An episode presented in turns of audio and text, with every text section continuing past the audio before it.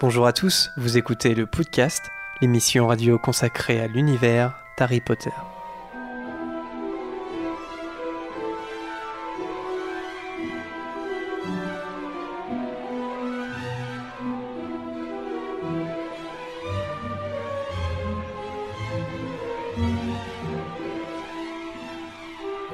Bonjour à tous et bienvenue dans ce 45e épisode du podcast. Ouh, 45 déjà, dis donc. Je suis Jérémy et aujourd'hui euh, l'équipe euh, est composée de Margot. Bonjour. De Prune. Salut, salut. D'Anthony. Bonjour. D'Alice. Hello. Et de Vanessa. Salut à tous. Aujourd'hui, un podcast consacré euh, aux mamans dans Harry Potter, puisque c'est un spécial fête des mères. Alors certes, Bonne c'est fête, maman. bonne fête. Allez, allez-y, fête. allez-y. Bonne fête, maman. Bonne fête, maman. Bonne fête, maman. voilà, comme ça c'est fait. Euh, Alors certes c'est demain, mais bon, vous êtes beaucoup à nous écouter en podcast le, dimanche, et euh, donc voilà, donc on s'est dit c'est l'occasion de faire un spécial euh, fête des mamans, et je pense que c'est un thème intéressant en soi euh, qu'on vous aurait de toute façon peut-être proposé dans un sondage.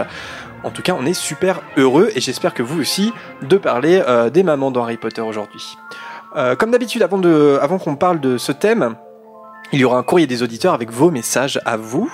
Euh, il y aura une gazette des sorciers euh, sur les news, en partenariat avec le site du même nom. Et après le thème, il y a l'épreuve ultime, fatale, qui laisse des traces, qui est le quiz de Bertie Crochu sur le thème des mamans, euh, où j'ai encore foiré, je pense, hein, la, la difficulté des questions. Il va y avoir des scandales, surtout que j'ai le pire Comme d'habitude. Polémiqueur, on dit ça, non On dit pas ça Non, le- La pire polémique, là. je- Polémiste. Polémiste, voilà. Le polémiste du podcast, c'est Anthony, vous le savez, maintenant. C'est la, la justice absolue, je dirais plutôt. la partialité extrême. Oh là là. Allez, c'est parti, on passe tout de suite au courrier des auditeurs. Voilà Erol avec le courrier. Alors avant de... Oh là là, attention, il y a eu un petit accident. Ah oui, Prune n'a plus de n'a plus de robe, c'est pas grave. Euh, Si, si, si, si. Elle a encore sa robe. non, non. Euh, Grand moment de radio, encore une fois. Prune vient de renverser euh, son café. C'est Euh, pas moi C'est Margot qui lui a renversé son café sur Ah bah les bravo genoux. Margot, bravo. Un dragé pour Margot, un dragé. Alors, juste avant de euh, citer vos messages, euh, quelques petites infos. Un rappel d'abord, euh, on va être au salon Grimoire et Chaudron à Dijon le week-end prochain, donc les 2 et 3 juin. Et ouais, ça va être trop cool, on est super content d'être là-bas. Dijon en France. Dijon en France, oui. Dijon, comme dirait Hagrid.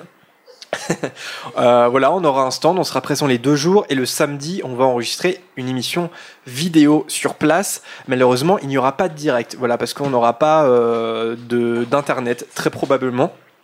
Si on en a et qu'on peut le faire, ça sera une surprise euh, de dernière minute. Mais en tout cas, comptez pas sur un- une émission en direct le samedi. Et je pense que la vidéo euh, sera disponible sûrement dès le lundi. Voilà, peut-être pas le week-end, le lundi. Euh, et voilà. Et puis ça sera, ça sera regardable en vidéo et disponible en podcast, un peu comme ce qu'on avait fait à Deauville. Si vous avez regardé ou écouté tout ça, on fera ça un peu sur le même modèle. Euh, petit big up aussi avant de, avant de commencer à euh, Podmust. C'est un nouveau site euh, qui référence en fait euh, les podcasts francophones et euh, on est dans ce catalogue depuis quelques jours et euh, donc voilà, merci à eux de nous, nous faire confiance et n'oubliez pas de faire un petit upvote, c'est-à-dire que euh, il suffit de cliquer en fait sur une fait. sur une petite flèche. D'ailleurs, bah, les, ceux qui nous écoutent en direct, si vous voulez le faire, donc c'est Podmust. Deux secondes. Ça prend deux secondes, podmust.com, un petit upvote et ça permet peut-être à, à d'autres gens de, de nous découvrir aussi. Donc voilà, c'est super sympa. Et aussi, on va le dire sur les réseaux sociaux, mais on est enfin sur Deezer. Voilà, ça a mis 10 ans, je vous assure, ça a mis très longtemps.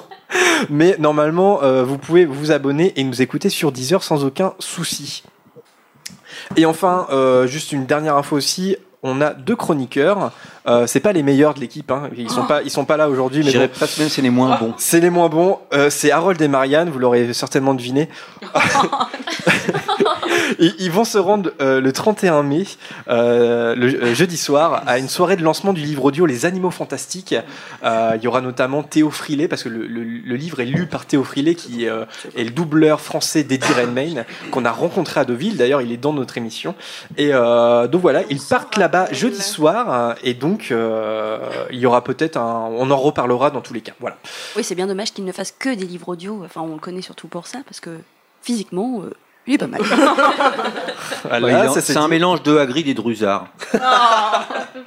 C'est la jalousie qui parle. En tout cas, et c'était euh, très sympa, très sympa Théo Frilet. Et donc Harold et Marianne euh, le rencontreront à Nos nouveau. deux, nos deux influenceurs du podcast. Nos deux influenceurs, ouais. Pas les meilleurs, comme je l'ai dit, mais nos deux influenceurs. Allez, premier message euh, d'Alizé, parce qu'on a, on, on s'est, on s'est beaucoup inquiété, hein, il faut le dire, euh, à la dernière émission, parce qu'on avait toujours pas reçu sa lettre. et là, ça y est, et on en a reçu deux d'un coup, comme ça, hop, c'est fait. Alors, j'en cite une partie, euh, Alizé. Elle nous dit J'ai regardé Le Prince de Sang Mêlé en anglais et j'ai l'impression qu'il y a des scènes qui sont notamment coupées en français euh, qui sont, euh, et qui sont présentes dans la version origina- originale. Pardon. Dites-moi si je me trompe, sinon c'est vraiment pas juste. Est-ce que vous, vous avez des infos là-dessus? Euh, non, moi ça me dit Pas du tout. Alors moi, je... ouais, vas-y, euh, non Prune, non plus. Vas-y. Je pense que effectivement c'est pas impossible. Je sais que euh, j'ai euh, récupéré en toute légalité euh, des copies Blu-ray des, des films et, euh, et effectivement dans les copies, euh, donc je, je sais pas si elles sont britanniques ou américaines, mais les scènes coupées y sont. C'est-à-dire que c'est les- comme des versions longues. euh, Mm. type Seigneur des Anneaux, mais enfin bon, pas au, pas au même point, mais et, euh, et par exemple, ouais, je sais que sur les deux premiers, il y y a toutes les scènes coupées. J'ai pas vérifié sur les autres, mais euh, par exemple la fameuse scène euh, qui je suis, Edwige, euh, que suis-je, où vais-je, par exemple, est dans cette, dans cette version-là, par exemple. La meilleure Donc scène. euh, voilà, la meilleure scène. Donc c'est pas impossible que sur le 6, effectivement, euh, euh, il y a ça aussi. Il y a des, quelques scènes coupées et en fait qui, qui peuvent être intégrées dans le film. Donc Alizé, euh, tu n'es pas folle, je, c'est possible. voilà. voilà. Tu n'es pas folle, Alizé. Tu n'es pas folle. Euh, un message de Nanou sur notre site internet. Nanou qui nous demande est-ce que il vous arrive parfois de croiser d'autres fans et de vous reconnaître grâce à des signes extérieurs du style tatouage, bijoux, goodies, comme le signe des reliques et autres? Carrément, moi je- j'essaye de donner une carte du podcast du coup dans ces cas-là. Mais à la fac ça arrive assez souvent, oui. Marketing. Un peu. Marketing, marketing. Les écharpes, vachement. Ouais, Surtout ça marche en bien. hiver, mais euh, tu, tu vois. En plus, tu vois, tu reconnais ta team, quoi. Ouais, c'est vrai. Pour certains plus intimes, on se reconnaît aux culottes. Ça arrive aussi. T'as une culotte Harry Potter Tony? J'ai, oui, j'ai des culottes Harry Potter. Un petit string. C'est dommage, Petit que ça- tanga. c'est dommage que ce soit pas de la vidéo, il vous aurait montré ça en Ah live. bah oui. Ah, je l'ai pas sur moi. Et Euh, puis, ouais, de temps en temps, euh, les tatouages aussi. Bah rappelle-toi Alice. Ah bah. Nous on s'est rencontrés, enfin rencontrés- le jour où on s'est rencontrés, on a parlé d'Harry Potter parce que j'ai vu. Quelle avait- belle histoire. Mais oui, non, mais- alors on vous raconte l'histoire quand même. Ah oui Bah, Oui n'y pas- Une histoire pas- Caster. il y a pas grand chose de plus à dire, mais on était sur un tournage de film et, euh, et tu, tu avais un. ta- Enfin, j'ai vu ton tatouage relique de la mort, j'avais pas le mien à l'époque. Mm. Et du coup, on a commencé à parler. On a comm- Oui, tout à fait. Et on a commencé à parler euh, d'Harry Potter en fait. Mm, mm. Mais ça c'est m'est ça m'est arrivé plusieurs fois que parce qu'il est sur le bras le mien. Ouais. c'est vrai que dès que t'es en manche courte, ça se voit pas mal. Ouais. Et euh, que des personnes me disent ah trop marrant j'ai le même et genre euh, remonte euh, un pantalon ou des trucs comme ça pour montrer. C'est un peu drôle souvent. Alors, pour préciser, c'était sur le tournage des Animaux Fantastiques, où. Jérémy jouait la doublure d'un nifleur. si je me souviens bien. T'as pas failli avoir l'Oscar pour ça d'ailleurs? Meilleure imitation du Alors Anthony, c'est un peu plus difficile de, de reconnaître son tatouage relique de la mort parce qu'il est à l'entrecuisse. Voilà. Je... Petite info. Oh Et on peut pas avoir l'histoire, euh, s'il vous plaît Et comment tu sais ça, toi? Oui, comment euh, bah, Je vais à la piscine tous les jeudis et tous les vendredis. Je soupçonne Jérémy de, de, de regarder sous les douches. Non, ça c'est une autre histoire, mais qu'on peut pas raconter à l'antenne. En tout cas, oui, ça arrive. Ouais, ça arrive. Euh, moi, les reliques de la mort, euh, il, est, il est assez petit, assez discret, donc non, pas trop de tatouage. Mais ouais, effectivement, les vêtements, euh, ça marche super. Mm, mm. Euh, Laïa sur notre site internet, qui est dans le chat d'ailleurs, je crois. oui, je te vois. Euh, qui nous dit Lors de ma relecture, je suis arrivé au tome 5 et plusieurs questions euh, me sont venues. La première De quoi parle la beuglante que reçoit la tante Pétunia? Lorsque Harry est expulsé de Poudlard Il me semble qu'elle est envoyée par Dumbledore, mais je n'ai pas souvenir qu'elle soit vraiment expliquée. Euh, alors, il me semble que si, parce que sinon, je ne vois pas pourquoi je saurais ça. c'est euh, Repense à ma dernière, je crois, la beuglante, Ouais. quelque chose comme ça. Ouais, c'est ça. ouais.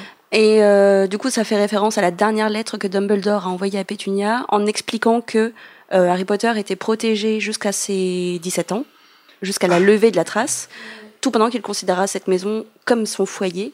Je crois que c'est ça. Ouais. Donc il faut absolument pas qu'il s'en aille, sinon il n'aura plus de protection. Exactement. Un point pour moi. Exactement, voilà, c'est ça. Euh, si je. Alors, quand est-ce que c'est expliqué que c'est Dumbledore? Je sais plus, ça, par contre. Euh, je sais pas. Voilà, mais euh, par contre, c'est dans le livre, ça c'est certain. Il n'y a, pas- y a pas de mystère autour de, autour de cette lettre, enfin, autour de cette beuglante. Et Laïa qui nous dit Deuxièmement, combien de temps dure un mandat de ministre de la magie Selon le Ah. wiki Harry Potter, notre partenaire, hashtag, Cornelius Fudge entre en fonction en 1991 et. et, et, et, et- c'est et et évincé du pouvoir en 1996, donc au bout de 5 ans. Sauf qu'il est poussé à la démission, donc ça voudrait dire qu'il aurait pu rester euh, plus longtemps. Il est dit dans ce même wiki que des élections doivent être organisées tous les 7 ans, mais sans limite de candidature. Un ministre peut-il potentiellement être élu à vie? On peut sans doute considérer ça comme un nouvel exemple d'État totalitaire. Est-ce qu'il peut... Moi, je pense que c'est pas impossible, hein, effectivement. Euh, euh, je crois que c'est... Oui, mais il y a quand même les élections. Oui, Si voilà. Tu peux créer. euh, Comment ça se pourrait se passer d'ailleurs des élections? Parce que avec la magie, ça devrait être super euh, facile de rester au pouvoir en étant un peu, je sais pas, en faisant, oui. ouais, voilà, en faisant. Enfin, c'est déjà assez facile euh, sur notre terre pour les moldus, pour les moldus, donc pour eux. Ouais, Parce comment qu'il y a des sorts anti-triche. qu'il y a des sorts anti-triche, ouais, mais Ouais. tu peux peut-être aussi les, les contourner. Tu Mm, peux mm, sans mm. doute les contourner aussi, quoi. Mais euh, ouais, mais et pareil, est-ce que c'est tous les sorciers qui votent du coup? Je sais pas, les pas majeurs ou pas, ouais. Les majeurs, ouais. C'est vrai que c'est plein de questions. Les craque-molle, ils peuvent. Ouais, parce que même dans l'émission politique, Ouais. c'est plein de questions dont Ouais. on n'a pas du tout euh, Ouais. de réponse, quoi. Mais ça m'étonnerait pas qu'on que en mode Poutine qu'un ministre de la magie puisse se présenter encore et encore et avec des soupçons un peu euh, euh, d'urne. euh, et qu'il n'y ait que les 100 le purs bourrage qui ont le droit de voter. Que les sans purs, ouais, bah ça, ouais, ouais, par exemple. Alors après, bon, nous, on a l'exemple d'un putsch, mais bon, j'imagine que dans ce qui se passe avant, c'est un peu plus euh, traditionnel. Mais là, pour c'est vrai qu'on n'a pas trop de détails, même Ouais. sur Pottermore, je crois pas. Est-ce que les femmes euh, sorcières se sont battues pour pouvoir voter à un moment Ouais, Est-ce que les personnes de couleur aussi l'ont fait Ouais, ça serait intéressant. Mystère. Mystère. Et, euh, et ben là, il y a un, un joyeux anniversaire en retard. Euh, parce que c'était euh, le 17 mai. Sans transition. Bah non mais non mais parce que c'est la suite de son message mais voilà. Bon anniversaire à toi. Et tu es en Sicile tu nous écoutes en direct du Sicile. Podcast international. Et je crois pas me tromper en disant que c'était aussi l'anniversaire de quelqu'un d'autre. Il y a pas très longtemps. Et euh, bah, tradition oblige j'ai envie de dire. Un petit joyeux anniversaire. Alors là Voilà, là. attendez là j'ai j'ai c'est c'est c'est pour toi là. Oh oh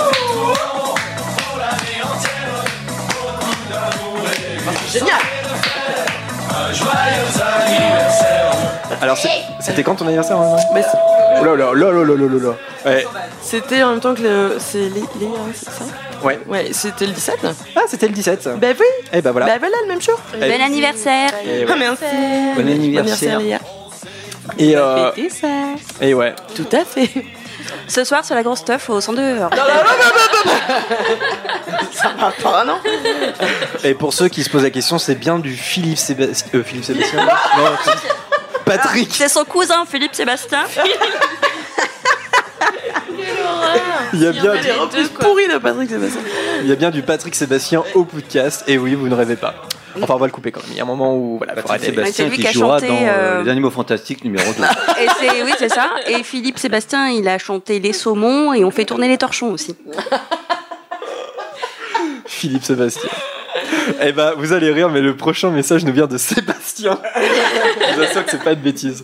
Euh, par mail, cette fois, Sébastien, il nous dit euh, Est-ce que vous prévoyez un épisode sur les médias dans la saga? Euh, Selon moi, il y a Hmm. matière à parler dessus entre les journalistes plus ou moins fiables, comme notre cher ou pas Rita Skeeter, les radios légales ou illégales, comme notamment Potterveil, et les périodiques, comme la Gazette du Sorcier, le Fantôme de New York et le Chicaneur. Les différents points de vue, la fiabilité, la manipulation, selon les mandats, etc. Est-ce que ça vous plairait comme thème? Ouais. Carrément. On avait déjà proposé, c'est ce que j'avais répondu à Sébastien, on a, on a déjà proposé la presse des sorciers en sondage, ça n'avait pas gagné, mais euh, effectivement, quand on proposera, reproposera, proposer, on pourrait, non mais, on pourrait englober ça dans les médias, effectivement, plutôt que de reproposer la presse. C'était difficile comme mot à dire. Ah oui, hein. Ouais. Ah oui, hein. Allez, un dernier message de Lison, parce que là, il est temps que j'arrête de parler après. Ah bah. Euh, euh, en commentaire sur le site internet euh, pour la dernière émission. Et donc justement dans cette émission-là, elle réagit par rapport à ça. Elle nous dit, vous parlez de Rogue qui ne parvient pas à stopper Harry euh, de voir dans ses souvenirs. Vous vous souvenez pendant le cours d'occlumencie Mhm. mais en vérité, Harry voit à travers les souvenirs de Rogue grâce à la pancine dans lequel il range précieusement ses souvenirs intimes lors de leur cours d'occlumencie. Il y accède quand Rogue quitte le, le cours privé pour aller s'occuper en urgence d'un truc important. Harry n'a aucune maîtrise en légilimencie, il a juste mis euh, sa tête dans une pancine. C'est le film qui nous a induit en erreur.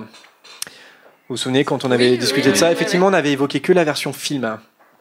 Euh, mais dans le livre, c'est bien, euh, c'est bien dans une pancine. Alors après, euh, euh, là où c'est plus ou moins la même chose, on n'a pas non plus dit que Harry était doué en légimancie, c'est juste qu'il fait un protégo en fait. Donc euh, c'est plus un sortilège que de légiman, quoi, ouais. ouais, que la que de la légilimencie. En tout cas dans le, bah, dans le livre, c'est même euh, c'est une opportunité qui se présente comme ça. Il est curieux, il, il plonge dans la dans, dans la pancine.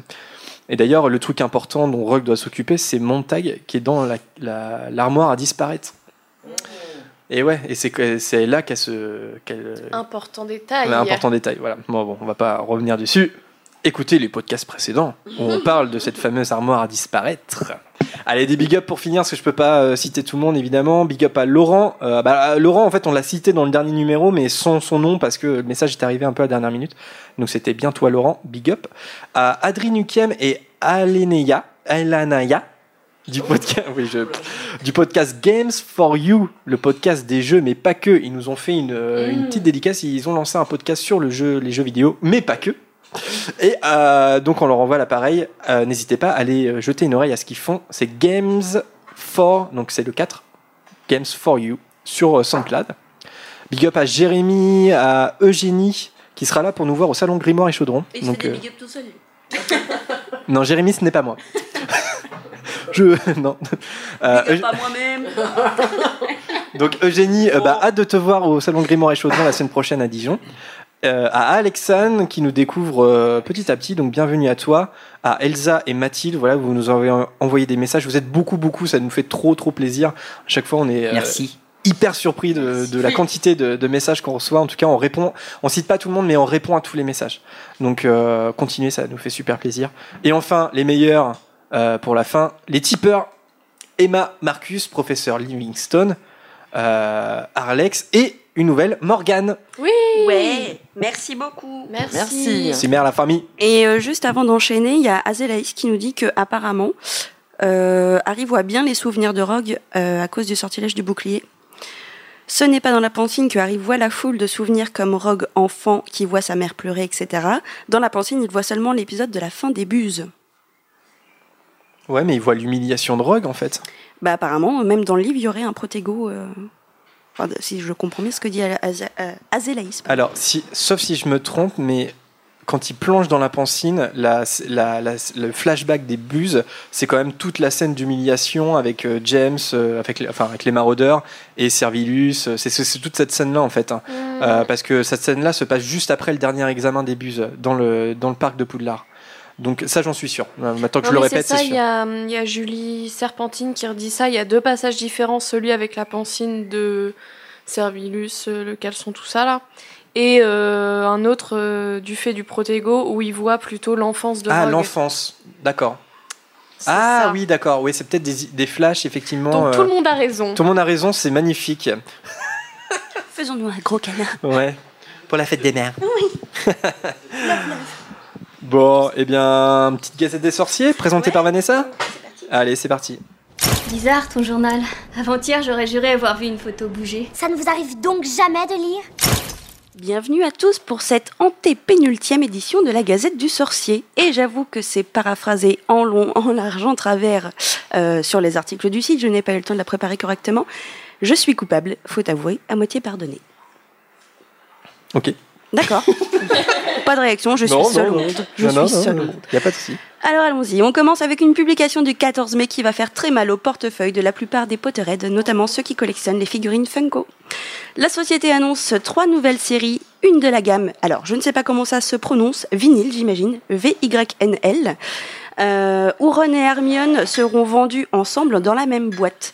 Pour ceux qui n'arrivent pas à finir les séries 1 et 2 des mini-mysteries C'est en voilà une troisième qui débarque avec 21 figurines au total, dont Crabbe, Goyle, Drago, Malfoy, Rusard, Mystane, Cédric Diggory, Crum, Fleur de la Cour, Ombrage, Rita Skeeter, Maugrey Folloy, Harry en tenue du tournoi des trois sorciers, première tâche, et d'autres qui ne sont pas précisés. Vous pourrez retrouver cette série dès le mois de juillet. Enfin, la cinquième vague de figurines pop proposera Ginny Weasley avec le journal de Gédusor, euh, Tom Gédusor lui-même en mode, euh, on va dire, sépia euh, pour faire, euh, enfin pour la référence euh, à son souvenir dans. euh, je vais y arriver. je ne suis pas concentrée. je On suis est à désolée. deux doigts de remettre un Patrick Sébastien là. À deux doigts. Pitié, non, Vanessa. C'est parti. Hey, hey, hey. C'est bon? Euh, non, bah du coup j'ai perdu ma ligne. Il y aura aussi donc euh, Gilderoy Lockhart, euh, Nick Cassis en tête, Harry, Ron et Hermione en blouse de cours de botanique, chacun tenant une mandragore. Euh, les trois dernières figurines seront regroupées dans une boîte spéciale vendue exclusivement chez Books A Million. La chaîne proposera également en exclusivité une variante de Lockhart, ainsi que, euh, enfin pardon, tandis que Target proposera une version sépia, donc de Tom Jedusor. Euh, Target proposera aussi des versions géantes du basilic et de Dobby. Ça, je pense que c'est plutôt cool. Mmh, Ouais. Comment? Grandeur nature. euh, Géante, je... alors c'est pas précisé, mais j'imagine euh, de la taille de Hagrid. De la, la, la Funko Pop qui Ah oui, ah, d'accord. ok. Ah oui, pardon. Prévoir de les bouger les meubles là, parce que.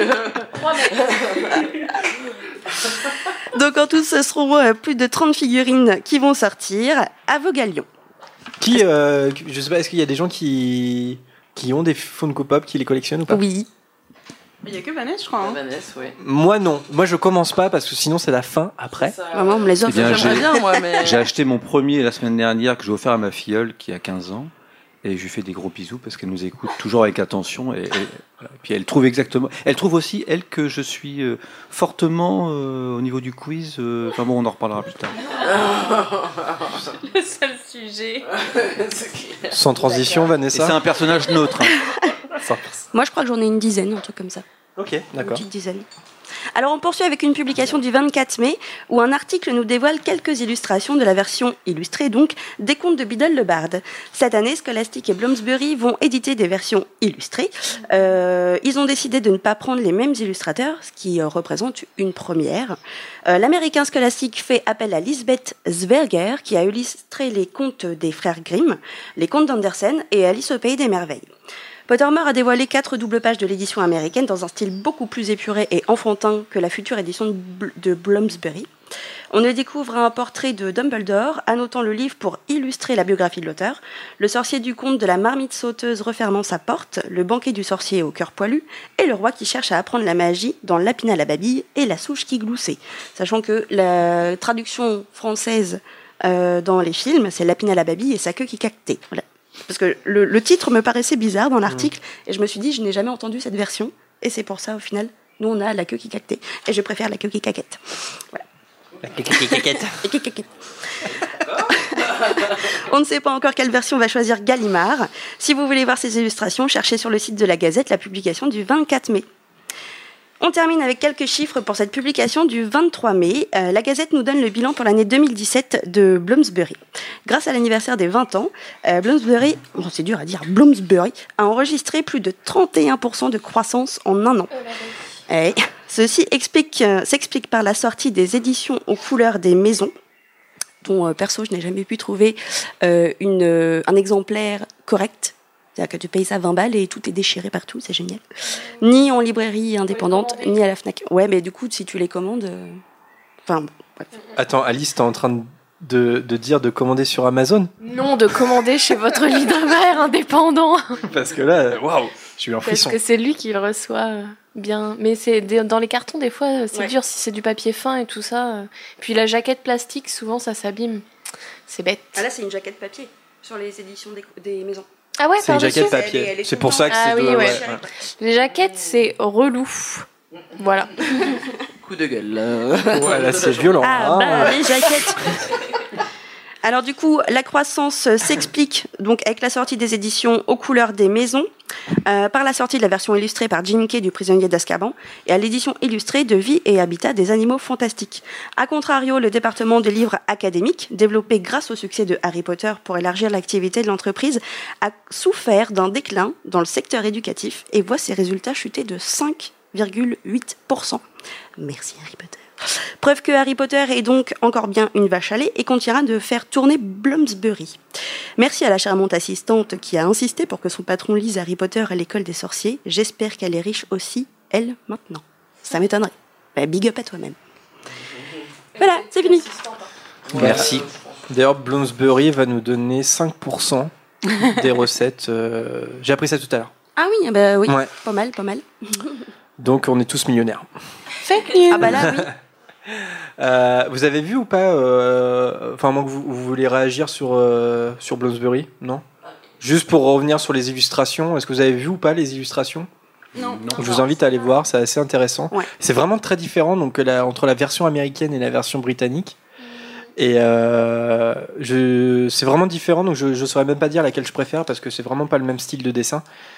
Et ce qui est intéressant, c'est que du coup, la Gazette finit un peu aussi en disant euh, alors laquelle, parce que on imagine qu'il va y avoir euh, une réédition française, laquelle euh, va être choisie? Est-ce que ça va être la britannique ou l'américaine? Ou pourquoi pas une française? Mm. Et c'est vrai que ça serait pas mal, non? Une, euh, une, une illustration française pour une édition, une nouvelle édition Gallimard, ça serait un peu judicieux. Euh, voilà. Mais On ça a pourrait nous jamais. demander. Ouais. On, peut, on pourrait imaginer un retour de Jean-Claude Gotting euh, euh, qui, qui illustre en fait, hein, euh, mais à l'intérieur d'un livre, par exemple, pour Gallimard. Pourquoi Mm. pas? Ça n'a jamais été fait en fait. Donc, non, c'est ça, ça n'a jamais été fait. non. Donc euh, voilà, euh, ça, serait, ça serait plutôt pas mal. Intéressant. Mais je vais aller voir aussi, moi je compte euh, m'en acheter un des deux, je pense. Enfin, je sais pas si Jean-Claude Gotting est toujours en, en actualité. Enfin, toujours en Est-ce qu'il est activité. toujours vivant euh Ouais, non, est-ce qu'il est toujours en activité Est-ce qu'il est toujours euh, vivant? Je, je, je, je sais pas, je, je- sais pas du tout l'âge de la personne euh, ni rien. On, va- on va les vérifier quand même. Mais en tout cas, euh, ça pourrait être intéressant, un illustrateur qui revient des années plus tard comme ça. Pourquoi pas? Même si on n'est pas tous fans hein, des illustrations, des couvertures françaises. Moi le premier, voilà, je le dis, mais bon. Ou même un autre, hein. Qu'on ait, qu'on ait des éditions françaises, purement françaises, ça- des nouvelles, quoi, ça serait intéressant. Ok, eh bien, nous allons lancer le thème des mamans, un thème copieux, euh, quoique digeste, ça c'est sûr. Euh, et on va faire des choix, on va pas parler de toutes les mamans, hein, je vous le dis tout de suite, on va, on va privilégier un peu les personnages principaux. Petit tour de table euh, classico pour commencer, mais avant Prune, donc, euh, sur Jean-Claude Gotting, Oui, donc il est toujours tout à fait vivant, hein. il, D'accord. il a 55 ans. il a 27 ans. Tout à fait vivant. Mais alors là, je suis sur le Wikipédia, j'ai- cherché vite fait, mais c'est noté euh, qu'il s'est surtout fait connaître par ses illustrations de la version française d'Harry Potter, mais qui ont été remplacées en 2011 par celles de Jonathan Gray. Voilà. Attends, de Jonathan Gray Bah oui, Pour les éditions françaises ce qui est noté. Ah, mais euh, d'accord, oui. euh, couverture, oui, de couverture, Oui, d'accord. Oui, c'est vrai que les couvertures, euh, faut le- les, les- Il y a mille éditions, même moi j'arrive pas. à Non mais savoir enfin, il y a quoi eu, et que- quoi. il y a eu que des, il y a les couvertures, euh, les illustrations purement françaises. Il y en a qu'une en fait et qui ont été rééditées, Oui. mais là elles ne sont Ouais. plus rééditées en fait. Ouais. On peut plus trouver des, des Non. exemplaires neufs avec les, les couvertures qu'on a connues avant. Mais c'est compliqué Ouais. d'ailleurs. Moi, j'aurais bien aimé parce que je les ai pas tous et j'aimerais bien avoir ceux-là. Brocante. Ouais, brocante, Bah il y en a plein. bah hein. oui, je pense que c'est ce que je Tout vais le faire. temps. Ouais, ouais. Même Emmaüs et tout. Même euh, Amazon, je te- je t'assure. Ouais. Jérémy, tu sors. Allez, tour de table sur euh, le- les mamans dans Harry Potter. Euh, question euh, pff, ouais, assez classique. hein. Et Quelle est votre maman préférée Ouais, dans je- Harry Ah, Potter? easy, Bon, on easy. va, on va tous avoir la même. je Ouais, pense. alors moi, y a- c'est oui, euh, hein. c'est pas grave, mais euh, Ah, c'est. Molly C'est Weasley, attends, hein, Pétunia, c'est c'est évident. C'est évident pour tout le monde, je pense. Ouais.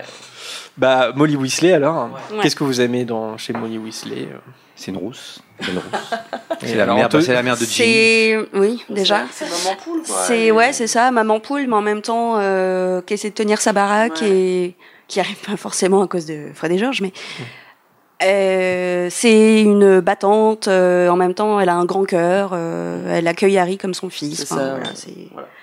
Elle a des valeurs morales exceptionnelles et elle a quelques défauts évidemment, il en faut, mais Ouais, elle est, elle est bien. Voilà. Je suis d'accord. Bah alors, si vous deviez choisir une, une maman autre que Molly Weasley, laquelle choisiriez-vous? Bah, moi, enfin, on la connaît pas vraiment en tant que maman, mais j'a- j'aurais aimé vraiment avoir un aperçu de Tonks maman. Oh, J'allais dire pareil. Et en mise, reparler, euh, mise en parallèle avec Molly aussi, parce que Molly, c'est une mère, euh, enfin, elle est tout ce qu'on veut, mais c'est, ça reste une mère, une matriarche, elle est traditionnelle, quoi. Et pour moi, Tonks, c'est vraiment la figure de, de, de la nana qui devient mère aujourd'hui, dans plein de circonstances qui sont assez dramatiques, mais c'est une battante, c'est, elle est maladroite, elle est super fun, euh, elle se bat pour être avec son mec, et, euh, je sais pas, je trouve ça, euh, vraiment, j'aimerais la voir en tant que mère, et on la verra jamais, malheureusement. Bah, elle-même a une super maman hein, qui. Mais oui, moi, je- je- du coup, je pensais que tu disais ça. C'est, il y a plein de mamans dont tu, enfin, plein de figures euh, de mère dans Harry Potter que dont tu connais pas du tout l'histoire, Mm, mm. mais qui devaient être super cool. Et justement, moi, je voulais parler La mère de de la Tonks. mère de Ouais. Tonks Aussi. parce qu'elle est, du coup, elle est partie de la famille Black en épousant euh, Ted, euh, Ted, ouais. en disant un peu fuck, je pense, à sa famille et euh, elle Flûte. doit- flûte. Une espèce de Au Sirius revoir. Black. hein, une espèce de Sirius Black. euh, Ouais, et du coup, euh, c'est plein d'histoires euh, qui doivent être super Ouais. intéressantes qu'on ne connaît pas, Ouais, ou si peu, c'est vrai. qu'on peut s'inventer, mais qu'on ne connaît pas. La question que j'ai envie de vous poser euh, Pose-la. aussi, c'est peut-on dire que la maternité est un thème central dans Harry Potter? Est-ce que est-ce que c'est est-ce que Ah c'est oui. cen- est-ce qu'on peut dire que c'est central? Voilà. Moi, je suis d'accord, oui. Alors bon, déjà c'est comme ça que commence l'histoire. Ça serait dur de pas l'ignorer. euh, Mm. Toute l'histoire commence sur le sacrifice de Lily, euh, qui euh, protège avec, avec- grâce à l'amour Harry, qui est a priori, on va en reparler, le premier survivant d'un Avada Kedavra grâce à cet amour. Donc bon, c'est le point de départ, ça c'est sûr. Euh, Molly Weasley est un personnage très important qui revient dans chaque livre, euh, qui est caractérisé vraiment comme la super maman, ça c'est sûr. Et est-ce que vous pensez que, parce qu'on J.K. Rowling, quand elle a commencé à écrire, elle était maman, elle était même maman, euh, une mère célibataire avec une vie pas forcément euh, facile. Euh, est-ce que, euh, est-ce que ça se transparaît dans Harry Potter au point de dire que c'est un thème central? Je sais pas. Plus que les mères, je pense que ce sont les parents qui sont des personnages La centraux. famille, ouais. La famille, ouais. Moi, je dirais l'absence de mère aussi, euh, surtout euh, l'absence par rapport à Harry. Ouais. euh, C'est ça qui est traité, le, le manque de- d'amour. De... Oui, parce que sa Mère. mère aussi, J.K. Rowling, est morte euh, pendant, enfin, juste euh, au début de l'écriture de Harry Potter, je crois. C'est ça, elle est, elle est, voilà, pendant l'écriture du premier, ce qui a donné. euh, un- elle, a, elle a écrit euh, le chapitre du miroir du Rized quand, quand, quand sa maman est décédée. Donc voilà, nous, ce qui a donné un peu la force émotionnelle, je pense, à, à ce chapitre. Et alors c'est vrai, oui, les parents, ça c'est sûr. J'ai l'impression, encore une fois, c'est Lily qui se sacrifie, c'est pas James. J'ai l'impression quand même que la- il y a une place donnée à la mère qui, qui est différente. Par exemple, Molly a une place qu'Arthur Arthur est un peu plus. Mm. Mais bien sûr, mais enfin comme partout dans notre société en Ouais. fait. Mais mais on peut aussi parler des parents de Voldemort. Euh, Qu'est-ce qui fait le quoi Que c'est euh, Encore une fois, c'est la mère, c'est l'histoire de la mère, enfin- moins que celui-là du, du mais c'est souvent ce qu'on a tendance à faire. Ouais, Mm, mm, mm. Et là-dessus, euh, elle est comme tout le monde, je pense, euh, J.K. Rowling. tout Dans le fait. bien comme dans le mauvais, sans doute. Tout, à à fait. fait. Alors on va prendre, euh, on va, on va prendre personnage par personnage, voilà, en commençant par les principaux, ceux euh, auxquels on peut pas passer à côté. Donc on, on va- on va un petit peu euh, s'arrêter sur Molly Weasley, voilà. Et pour euh, faire respirer un petit peu cette émission, je vous propose un, un premier extrait. Et ça fait longtemps, très longtemps qu'on a entendu sa voix. C'est un extrait du livre audio de la Chambre des Secrets lu par Bernard Giraudot, évidemment. Évidemment. Alors Big vous up, Bernard. Donc c'est l'extrait de l'arrivée au terrier. hein. Alors euh, vous vous souvenez, Ron, Fred et George, ils sont allés libérer Harry en voiture volante.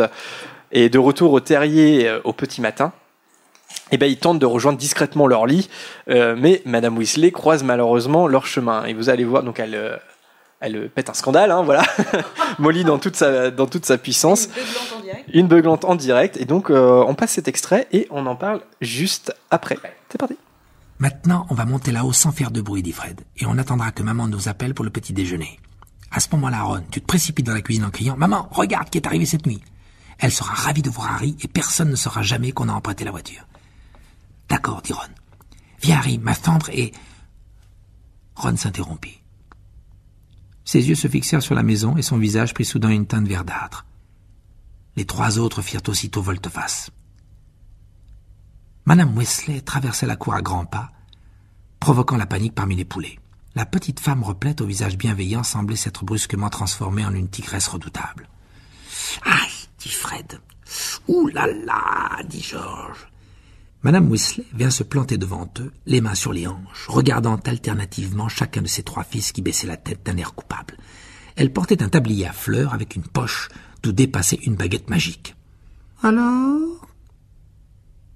Euh, bonjour, maman, dit Georges en s'efforçant sans grand succès d'adopter un ton joyeux et conquérant. Est-ce que vous vous rendez compte que j'étais morte d'inquiétude? Dit Madame Wesley dans un murmure impressionnant. Désolé, maman, mais tu sais, fallait que chacun des trois fils de Madame Wesley était plus grand qu'elle, mais ils semblèrent se ratatiner sur place lorsque sa rage explosa. Les lits vides, pas le moindre mot, la voiture disparue. Or, il peut y avoir un accident. Vous- vous- vous- Folle d'inquiétude, vous en fichez. Jamais vu ça. Attendez que votre père soit rentré. Jamais Bill, Charles ou Percy ne nous ont causé autant de soucis.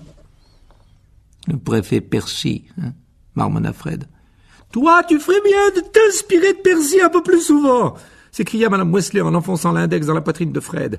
Vous auriez pu vous tuer, vous auriez pu vous faire repérer par les moldus, vous auriez pu, vous auriez pu faire perdre son travail à votre père. Elle sembla hurler ainsi pendant des heures.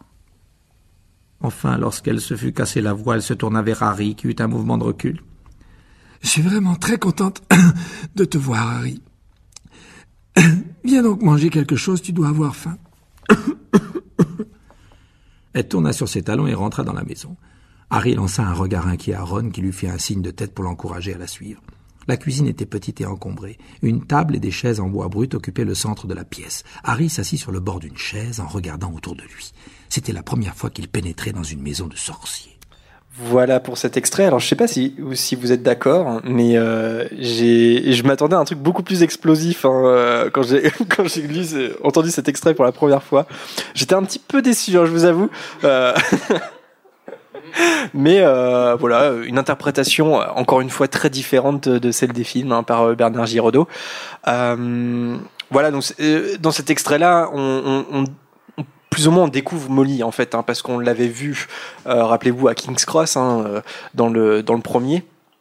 Elle dit d'ailleurs, dans mon souvenir, euh, elle est à King's Cross et elle, demande à Fred et George de pas embêter Harry. Et il y a Ginny qui veut sauter dans le Poudlard Express parce que parce qu'ils apprennent qu'il y a Harry dans le Poudlard Express, etc. Donc elle a déjà une espèce de respect comme ça pour Harry. Il faut euh, le protéger même s'il n'y a pas de contact.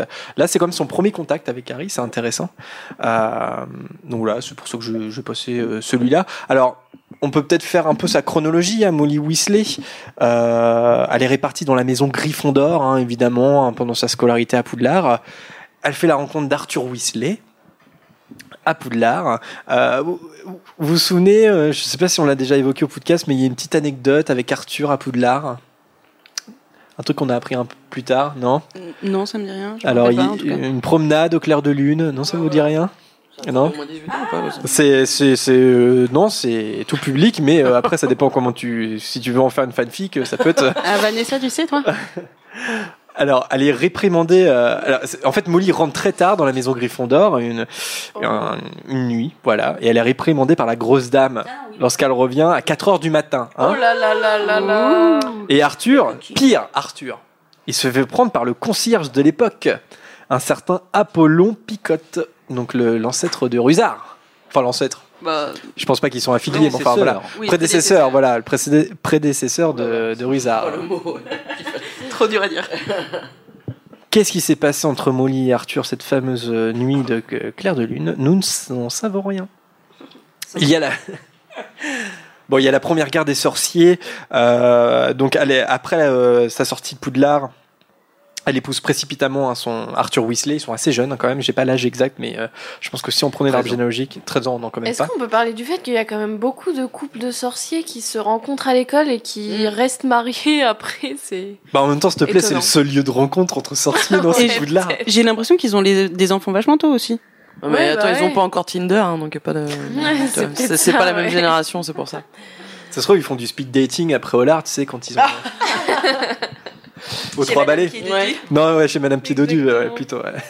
bah non, mais c'est normal, euh, Poud- euh, podcast. Poudlard. Poudlard, c'est euh, c'est le lieu où quand t'es sorcier et que t'habites euh, en Grande-Bretagne, euh, bah t'es ado, tu vas là-bas, quoi. Donc euh, c'est normal que tu te rencontres plus ou moins. euh, Enfin, que tous les couples se rencontrent à l'école, à Poudlard. Et le taux de divorce hein? On en parle ou pas? Bah en tout cas, Molly et Arthur, c'est pour la vie. hein. Voilà. Qu'est-ce qu'on en sait? Aujourd'hui, il y a plein de gens qui divorcent quand ils sont vieux. hein. Moi, je me suis posé la question si, euh, si elle, est-ce qu'elle est, elle est toujours en vie, Molly Weasley? Je sais pas. c'est- On n'a pas, on n'a pas son année de naissance, donc c'est un peu compliqué. Je pense qu'on, je pense qu'on pourrait l'avoir euh, avec son scolarité à Poudlard. Elle doit pas être toute jeune, mais on, je pense qu'elle est toujours en vie. Oh oui, oui. Il n'est pas non plus très âgé. Ils ont sept enfants, euh, Molly et Arthur, lesquels?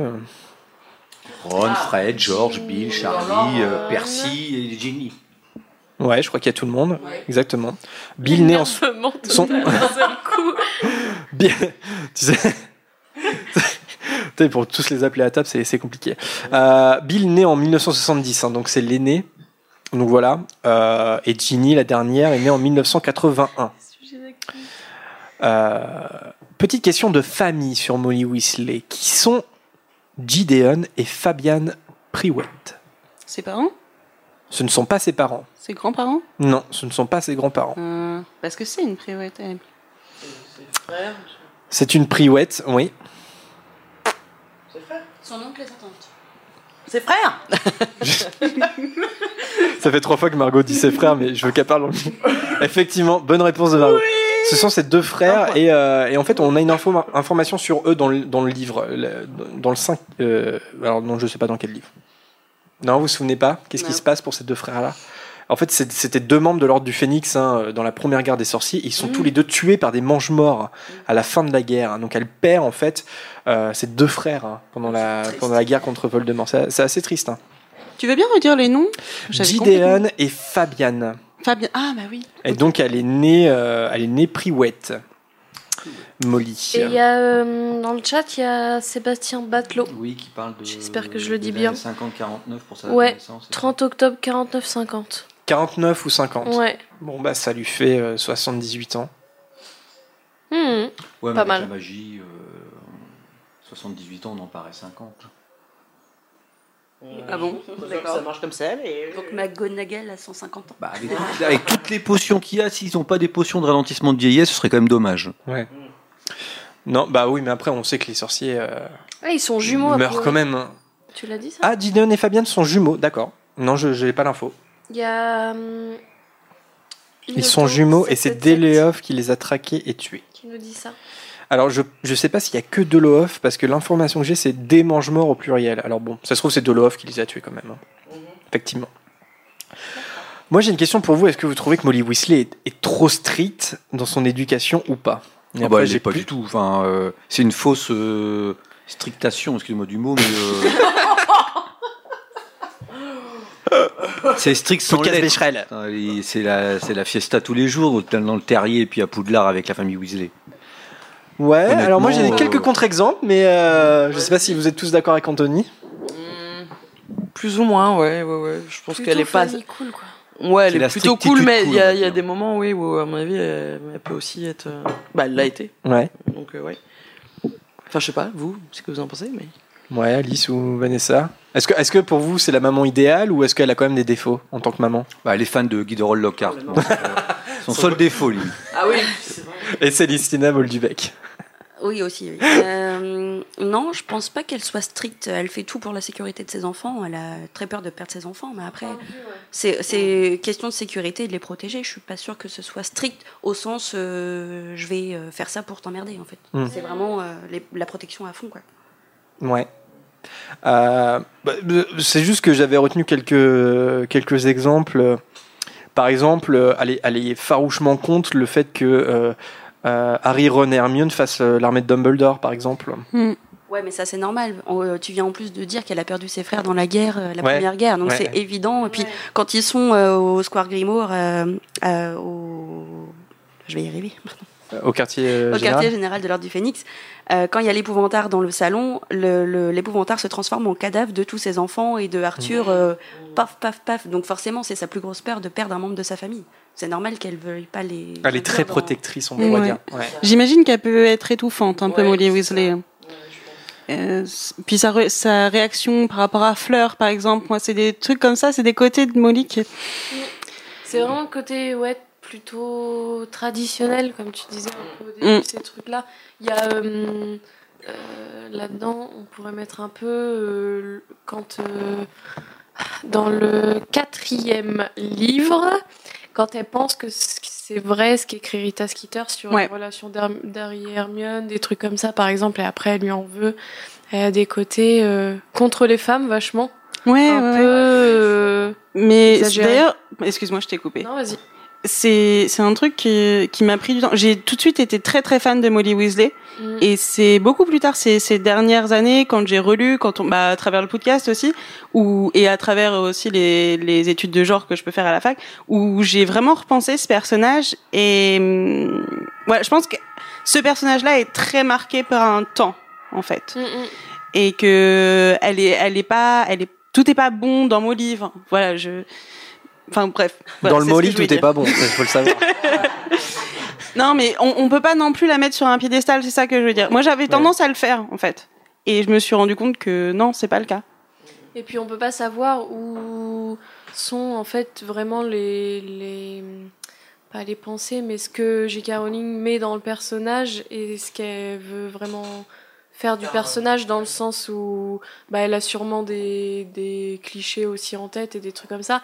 Et au final, Molly, elle a vachement bah, tous les tous les aspects de la mère traditionnelle. C'est c'est- celle qui s'occupe de de toute la cuisine, ouais, voilà, du foyer, des enfants.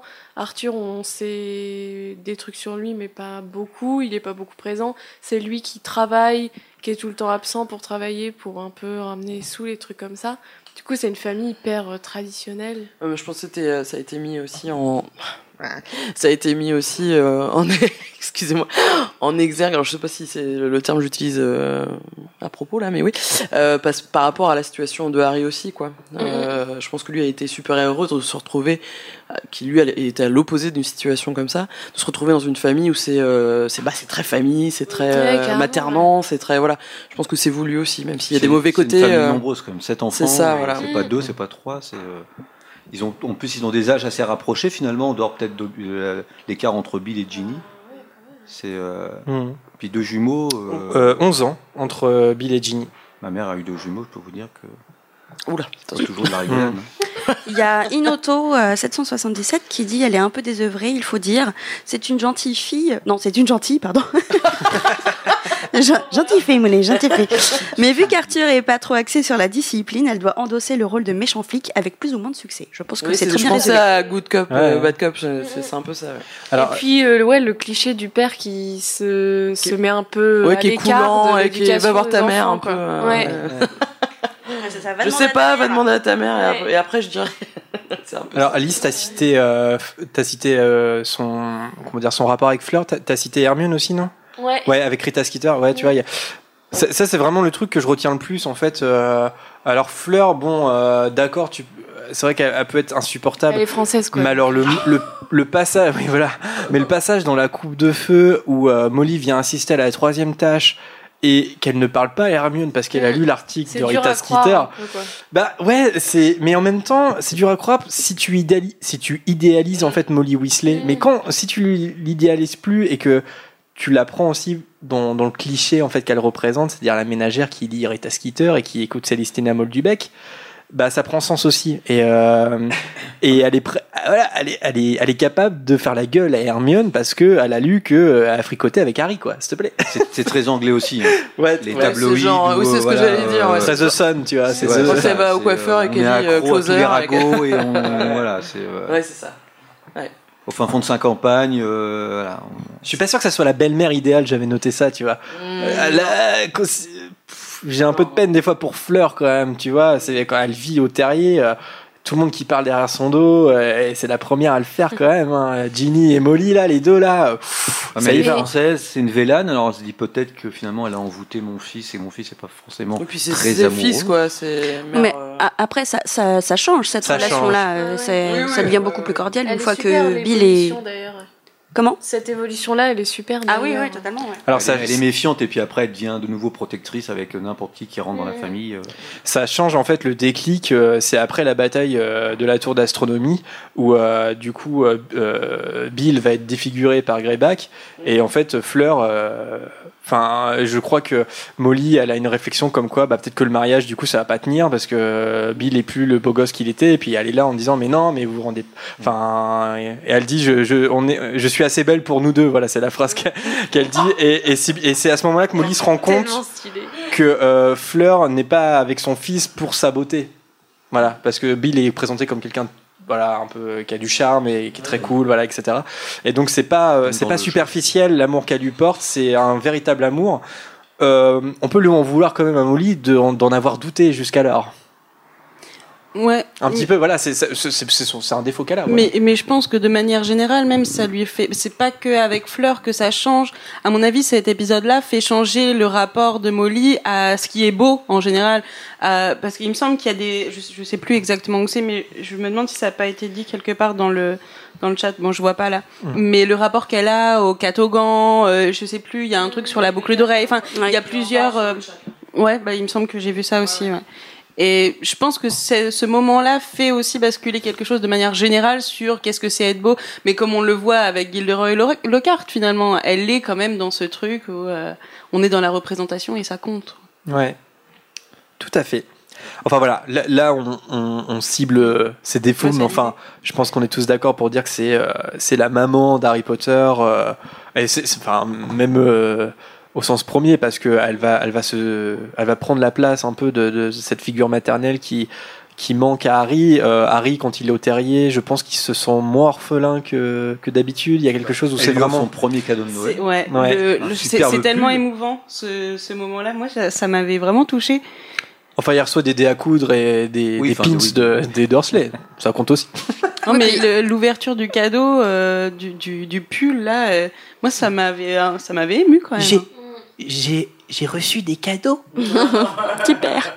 Puis il y a aussi le fait que Molly Weasley est la, la, la femme et la première personne du monde des sorciers à avoir euh, une interaction avec Harry dans le premier.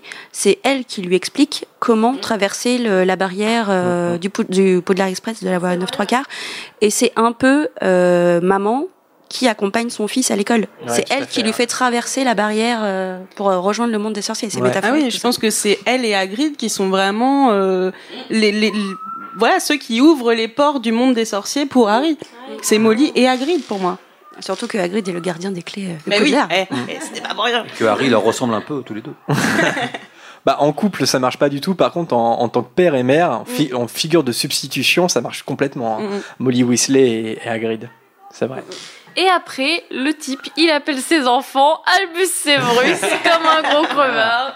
Et on avait eu un message que, enfin, voilà, de quelqu'un qui nous disait oui, mais non, mais euh, quand même Molly, enfin, les Jenny a eu le droit d'appeler euh, Luna en deuxième prénom de Lily. Euh, super vrai, sympa. c'est vrai. Euh, sur le- un petit allez, tiens, euh, on en a déjà donné 6, toi tu peux avoir le septième ou...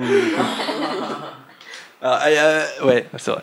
Bah, Molly, ça avait déjà été j'aimerais bien choisi. faire un hein. thème là-dessus un jour sur le couple euh, ultra, euh, voilà, pas bon. C'est- Harry je- et Ginny. Si je dis pas de bêtises, je crois que c'est Percy qui nomme sa fille Molly. Ah ouais? Ouais. C'est quoi cette mode déjà? Euh, oh, bah, c'est dans, ouais, c'est le monde des sorciers. s'il Y a pas, ça se renouvelle pas hy- hyper. euh, prénoms, non, non. Allez, je vous propose une, euh, une petite pause musicale. Avec pour grand se- plaisir. Pour se remettre euh, de nos émotions. Euh, un petit Wizard Rock, hein, comme d'hab. Euh, cette fois, ça sera le groupe. J'espère que je l'ai pas, je l'ai pas mis, parce que la chanson me dit quelque chose. Euh, Dites-moi dans les commentaires si j'ai pas déjà mis cette chanson. Euh, c'est du groupe euh, The Mud Bloods. Ouais, tu l'as déjà mis. Mud Bloods, qui veut dire Sang de bourbe. Sang de bourbe, merci. Podcast international, on a dit. Hein. Euh, c'est- la chanson s'appelle I Wish You'd Be My Witch. Euh, J'aimerais que tu sois ma sorcière. C'est un groupe qui vient du Texas et il a été formé en 2005. Ils sont connus pour avoir euh, participé à plusieurs conventions Harry Potter et ils seront d'ailleurs à la prochaine LeakyCon, la plus grosse convention euh, Harry Potter qui existe et qui aura lieu. sera. Non, on n'y sera pas malheureusement, mais qui aura lieu à Dallas au mois d'août. Euh, et euh, ils seront un peu chez eux parce qu'ils viennent, ils viennent du coin, quoi. Voilà. Donc, I wish you'd be my witch de The Mudbloods. On se retrouve juste après, les amis.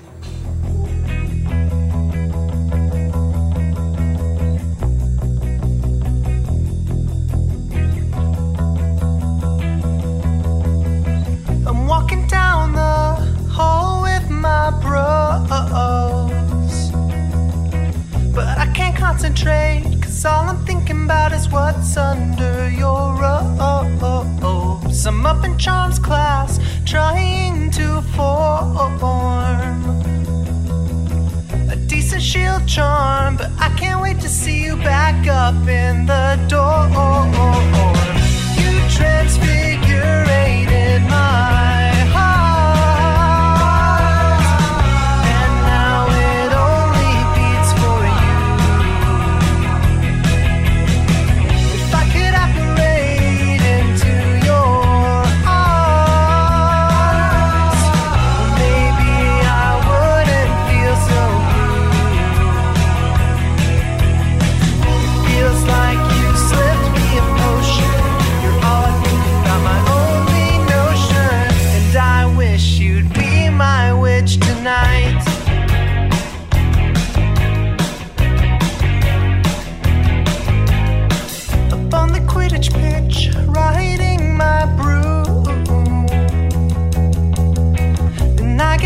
get off, hit by a bludger, cause I'm thinking about you. Up in the DA, about to duel with Colin Creevy. But, but he kicks my ass because every time I'm near you, my wand goes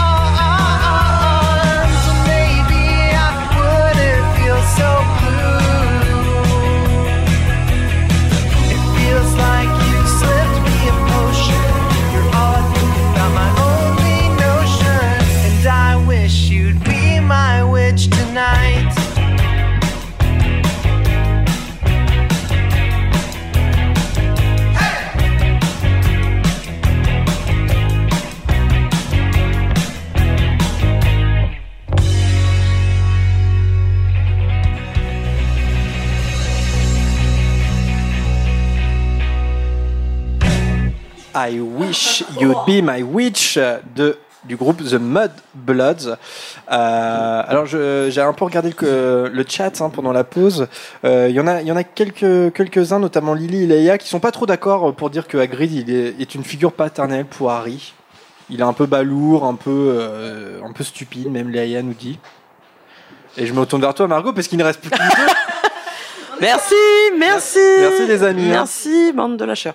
On a Euh, dit je suis pipi, on n'a pas dit pause caca. hein. Moi, je peux comprendre le côté euh, pas trop figure paternelle. Par contre, le côté parce qu'il est balourd, parce que je suis à ça, je suis pas. C'est ce qu'on disait en off. Moi, je suis pas forcément d'accord puisque bon, ça. euh, J'aimerais paraphraser Vanessa qui disait, je sais plus. Enfin, je vais pas, je vais pas le dire, mais bon. Voilà, si les cons ne pouvaient pas faire d'enfants, on serait pas nombreux sur Terre. Euh, après, le côté paternel, je sais pas, parce qu'il est, je sais pas, il est, il est présent pour Harry, mais peut-être pas de cette façon-là. Je comprends ce que ce que ce qu'ils veulent dire, mais Bah, en fait, euh, moi, j'ai- j'ai j'ai presque hésité, on n'en parlera pas, mais j'ai presque hésité à, à- à le mettre, en fait, euh, dans, comme un des personnages de maman dans Harry Potter. Parce que je trouve qu'il est un peu maman avec ses créatures, en fait. ah oui, oui, Euh, oui, avec ses créatures. Avec euh, notamment Norbert, euh, voilà. Oui, là, carrément, par Euh, contre. ouais. Est-ce que c'est pas une espèce de, de maman, une autre, un autre type de maman dans Harry Potter, Hagrid? Euh, Il est peut-être plus maternel avec ses créatures qu'il est effectivement paternel avec Harry. Ça, c'est peut-être, ouais, effectivement, il y a, il y a un peu de ça. Euh, le deuxième personnage est assez logique. hein. Euh, on va parler un petit peu de Lily Potter. Ah, je croyais que t'allais parler de Pétunia. Alors non, euh, après, après Pétunia, t'inquiète pas. Ton personnage préféré hein, dans la saga, Anthony. Euh, Lily. euh, J'ai prévu une autre chanson pour Lily. Je la mets ou pas? Allez. Ah oui, oui, oui, oui. Est-ce que ça va peut-être ça va peut-être vous rappeler des souvenirs Je veux le nom de. euh, Bah, c'est Michel Sardou. Alors, Dans le film, euh, enfin, t'as vu du film euh alors c'est qui euh, qui chante Ah oui, bah c'est Aaron. Aaron. Ouais, ouais. Ah pardon, Aaron. Ouais. Et c'est euh, ouais, je sais plus dans quel BO. je sais plus. Donc effectivement, euh, Lily. Je vais- Ah, c'est euh, le film avec Mélanie Je Laurent. veux bien, ne t'en fais pas. Je vais bien, ne t'en fais pas. Exactement. Ça date. Vous écoutez toujours le podcast sur radio consacré à l'univers d'Harry Potter. Excusez-moi. Lily Potter, née Evans, son nom de, de jeune fille, euh, c'était une sorcière née moldue. Et sa sœur n'est nulle autre que Anthony. Hermione. Pétunia, évidemment. Pétunia, bah oui, bah oui. Bah, Mais oh oui. là là là là. Non mais Euh, attends, c'était pas une vanne Non, mais Non il en vanne, fait euh, exprès. Il Je a bu je trop crois- d'évian. je crois qu'Anthony, des fois, il a vraiment des trous chelous, en fait. de mémoire.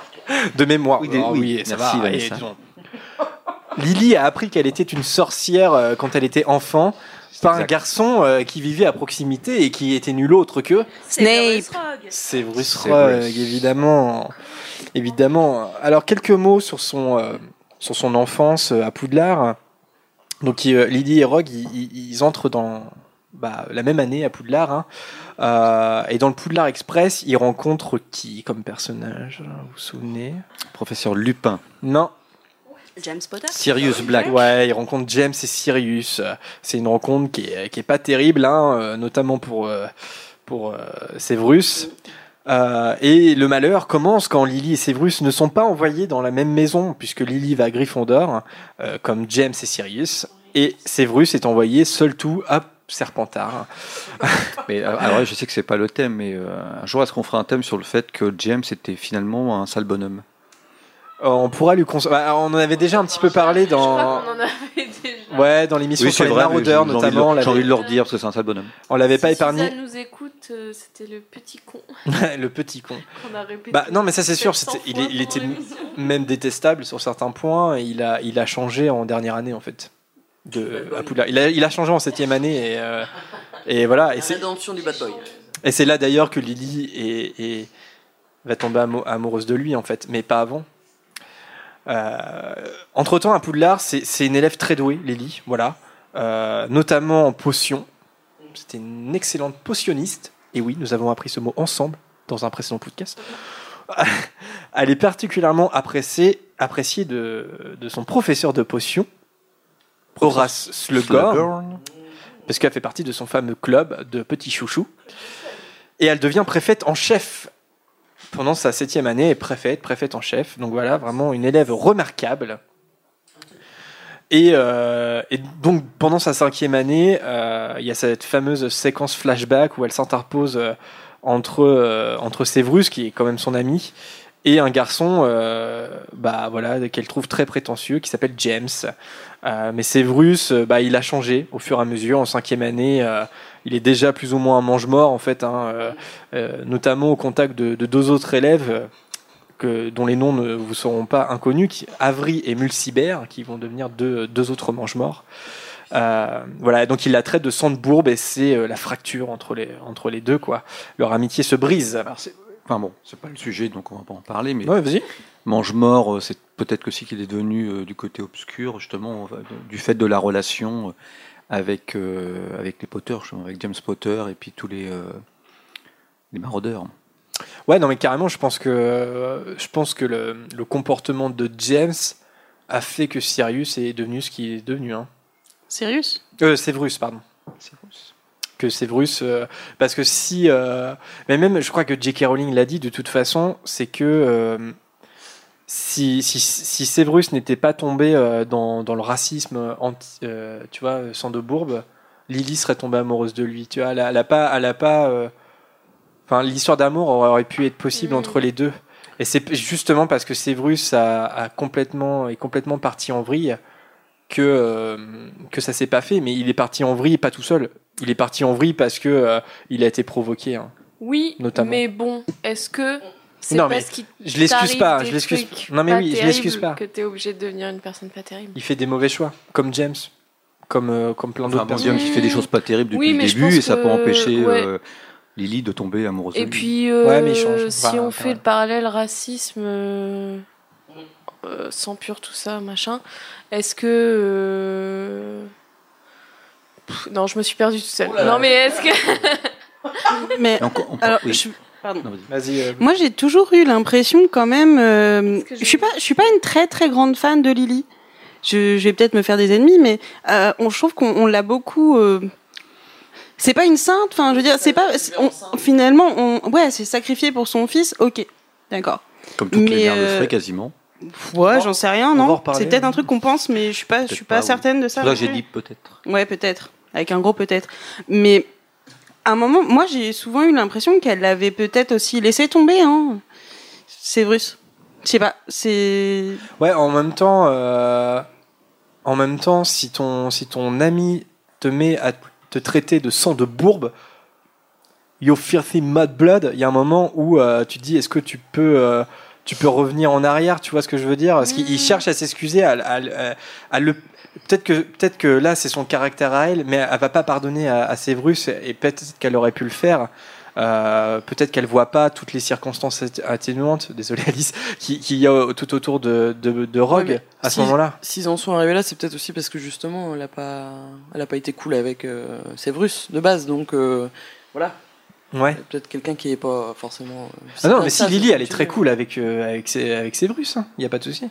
Pourquoi il arrive à, on l'a, à la- Bah, parce que Severus est hyper jaloux de James, voilà, de oui, Sirius, oui. des maraudeurs, et il voudrait avoir cette bande d'amis cool, et il voudrait être eux, en fait, doués, euh, doués au sport, La ou doués en super cours. bande d'amis cool, Peter Pettigrew. Ouais, alors sauf Ça Peter. veut tout hein. dire. Mais Non, et puis Lily, elle a rien demandé de cette attention particulière Mm. que James lui porte et qui, Ouais. euh, qui enclenche la jalousie Oui, de Rogue aussi. Parce que avant cette cinquième année, euh, Lily, elle est, elle est amie avec Severus, mais elle est pas du tout amie avec James. hein. Mm. Tu vois, ils sont vraiment amis. hein. Enfin, euh, même si euh, petit à petit le lien se, se détache. Et en cinquième année, il n'y a plus rien. Mais euh, Mais justement, c'est c'est à ça que je pense. quoi. C'est que c'est vachement violent, en fait. bah ouais, mais c'est Severus qui fait son choix aussi de fréquenter des. Bien sûr, mais c'est des, choix. C'est voilà. des choix qu'ils font tous les deux. Ouais. Bah ouais, ouais. Bah ouais, c'est ça. C'est juste triste. Est-ce que vous arrivez à imaginer une histoire d'amour entre Lily et Severus, une espèce de, de happy end entre deux ou pas? Moi, non, pas du tout. Pourquoi Alice? Parce que j'aime pas Rogue déjà. Non mais bah. ouais. Non, mais parce que je pense que c'est aussi euh, normal pour euh, quelqu'un qui décide de de plus être ami parce que parce qu'il y a trop de différences qui se font quoi. Je pense que Lily qui arrive à Poudlard, c'est aussi comme euh, un peu pour Harry, la découverte euh, d'un monde, quoi, du monde de la sorcellerie. Avant, sa seule référence, c'était Rogue et ce qu'il lui racontait. Et oui, il y a sûrement des trucs euh, qu'on lui a dit aussi lui et qui retransmet sans savoir, comme des clichés, des stéréotypes, machin, machin.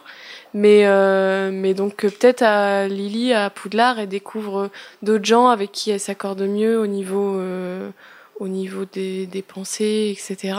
Et que, et que ça fait un chemin logique de passer à autre chose, quoi. Mm. On sait pas. Enfin, il n'y a pas assez de, il y a pas assez de, de d'écrits pour, euh, pour avoir une, Alors, une vraie histoire là-dessus. Ouais, c'est ça, mais même par rapport à ce qu'on sait, euh, moi j'ai quand même tendance quand même à blâmer euh, Cyr- Sé- Sé- Séverus, à blâmer Rogue. Et, à côté de ça, je trouve que Lily est quand même euh, un personnage hyper, euh, hyper attachant, enfin en tout cas de ce qu'on en sait.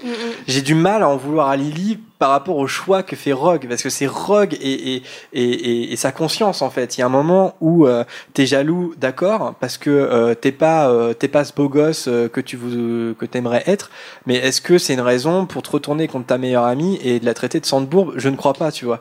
Et moi je comprends tout à fait Lily qui dit à un moment tes délires de, de mange-mort et, et compagnie, euh, ça va quoi. J'en ai, j'en ai, et, et elle, en fait, elle rembarre, euh, elle rembarre euh, comme elle rembarre James à ce moment-là. Elle a énormément de caractère et moi je l'apprécie pour ça. Elle est là pour, euh, tu vois, les- je pense qu'à ce moment-là, en cinquième année, euh, elle se sent autant euh, harcelée par euh, Séverus que par James en fait. Et euh, elle dit aux deux, euh, les gars, vous partez quoi. Il y a un moment, vous me laissez tranquille quoi. vous partez, mais elle revient vers James quand même. Oui. L'autre, ça Ah, fait quand même 5 ans qu'il est, euh, qu'il est harcelé par. euh, Elle James revient vers. James deux ans plus tard, enfin en, sept- en septième Ouais. année. Ouais. Alors a priori, ce dernier aurait changé. Ouais. Il change d'attitude à ce moment-là en fait. On a le droit de changer aussi. Bah, On a le droit de regretter de Bah ce oui, a mais fait. elle, elle peut justement, le, le- le pardon euh, d'un côté, elle, euh, James qui est un, enfin, un monstre, j'exagère, mais qui se comporte mal depuis 5 ans, là il change et ça suffit pour qu'elle, pour qu'elle vienne euh, amoureuse de lui. Ça fait 5 ans qu'elle est amie avec Séverus. Il dit une phrase malheureuse. Ouais, Et mais il y a pas coup, que ça. Non, en- euh, Oui, je je sais, le vois pas comme ça. Je, je le vois comme la goutte qui fait déborder le vase en fait. Une Euh, phrase malheureuse, c'était gentil, je trouve un peu. Bah, et c'est- de toute façon, c'est une sang de bourbe, il faut qu'elle assume. D'ailleurs, la mère de Séverus était présidente du club de Bavoul quand elle était à Poudlard. c'est vrai ça. Elle s'appelait Helen Prince. Ouais, bah ça oui, d'accord. Oh. Mais euh, tu, je, vais, je vais te dire tout de suite, tu as, tu as révisé ce, ce, ce truc pour rien. hein, C'est pas dans le quiz. T'inquiète. Non, je sais, mais c'est pour simplement pour information aux gens qui nous écoutent. Sur les mamans, la maman de Sirius Black était présidente du club de Bavoul à Poudlard. Poudlard, pardon. Alors dans la vie de Lily, il y a euh, fatalement hein, euh, la première guerre des sorciers qui a son importance puisque euh, bon bah elle donne naissance à Harry en, en juillet 1980. Il y a la fameuse prophétie de Trioné qu'elle fait à Dumbledore et que Rogue, dont Rogue entend une partie. Et il va répéter cette prophétie à, Voldemort. Euh, il se fait bien avoir sur ce coup-là, puisque euh, avec les informations qu'il donne à Voldemort, euh, ce dernier bah, pense que la prophétie concerne Harry Potter, le fils de sa bien-aimée. Et bien oui, c'est pas de bol quand même. hein. Donc il avertit Dumbledore du danger bah, qui court autour de la famille Potter. Mais malgré cet avertissement, la nuit d'Halloween en 1981, eh bien James se fait tuer, Lily aussi, et elle sauve, avant de mourir, elle sauve son bébé en se sacrifiant pour lui. Et là, j'ai une question, une question qui, voilà, qui, qui m'obsède un peu à chaque fois euh, qu'on débat sur Harry Potter. Comment Harry peut-il être un cas unique? On est en temps de guerre. Alors, on en parlait tout à l'heure, euh, tu l'as évoqué, euh, Prune, mais combien de parents euh, se se sacrifient pour leurs enfants? C'est-à-dire qu'il y a un moment, en fait, on te présente Harry comme le, cas unique. C'est le seul qui a survécu à un Avada Kedavra grâce à la magie, enfin, de l'amour. Comment, co- comment il peut être le seul, en fait? C'est-à-dire qu'on est en guerre et des gens se font assassiner tous les jours. Bah, c'est- pas le seul, je pense que ses parents, enfin, peut-être plusieurs parents qui sont, enfin, de maman qui sont sacrifiés. Mais euh, là, je pense que justement, c'est un trait qui est directement lié à la magie. Je pense que c'est un truc vraiment particulier qui est pas lié au fait du sacrifice des parents par rapport à leur enfant. C'est un truc plus particulier à Harry Potter. euh. À la prophétie, Ah tu oui veux dire Bah, dans la prophétie, il y a aussi le fait d'avoir combattu Voldemort directement par trois fois, je crois. Je veux pas dire de bêtises, je sais plus. Oui. Donc c'est pour ça qu'il y a le lien avec Neville. Oui. Mais est-ce que ça joue sur la protection de l'amour Euh, Je sais pas. Alors ça, c'est un débat qui en les fans, l'importance de la prophétie. Alors, du coup, euh, il me semble avoir lu que euh, Voldemort ne voulait pas tuer Lily. Il l'aurait laissé en vie s'il avait pu tuer Ouais, euh. Harry. Et donc, du coup, le fait, peut-être que la- l'assassin veuille juste tuer le bébé et que la mère s'interpose, qui n'était pas du coup dans le plan de Voldemort, peut-être que c'est ça qui a déclenché le bouclier. euh, Oui, mais encore une protection. fois, dans cette situation-là, pourquoi ça n'arrive pas plus souvent Je veux dire, euh, Est-ce qu'ils allaient vraiment, est-ce qu'ils allaient vraiment souvent spécifiquement tuer des bébés? Bah, je pense qu'il y a des enfants.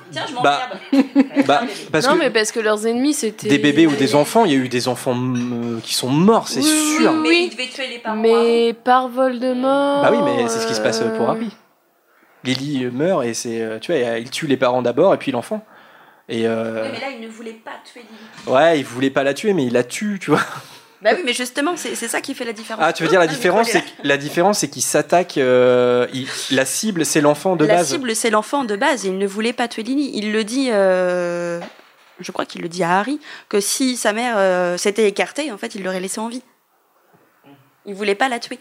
Il y a Laïa qui nous dit parce que Lily connaît une magie que beaucoup ignorent et comme Voldemort pensait que c'était l'élu, ça a joué.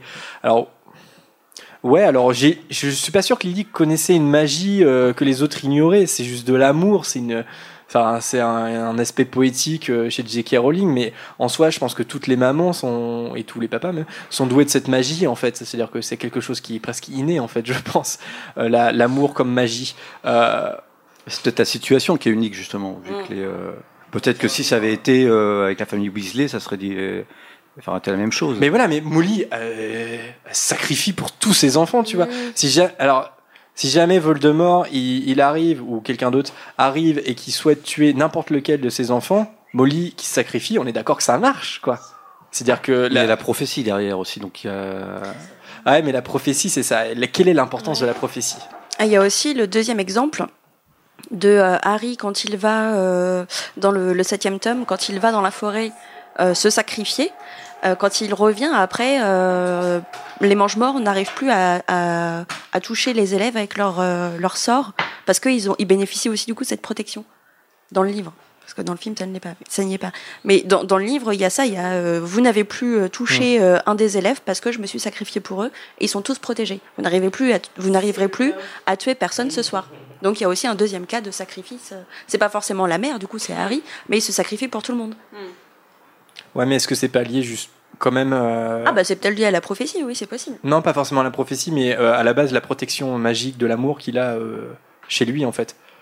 Peut-être qu'il y a que lui qui ah peut oui, faire oui, ce genre tout de à choses. fait, c'est Oui, possible. oui, voilà. C'est possible, mais on- je pense qu'on saura jamais.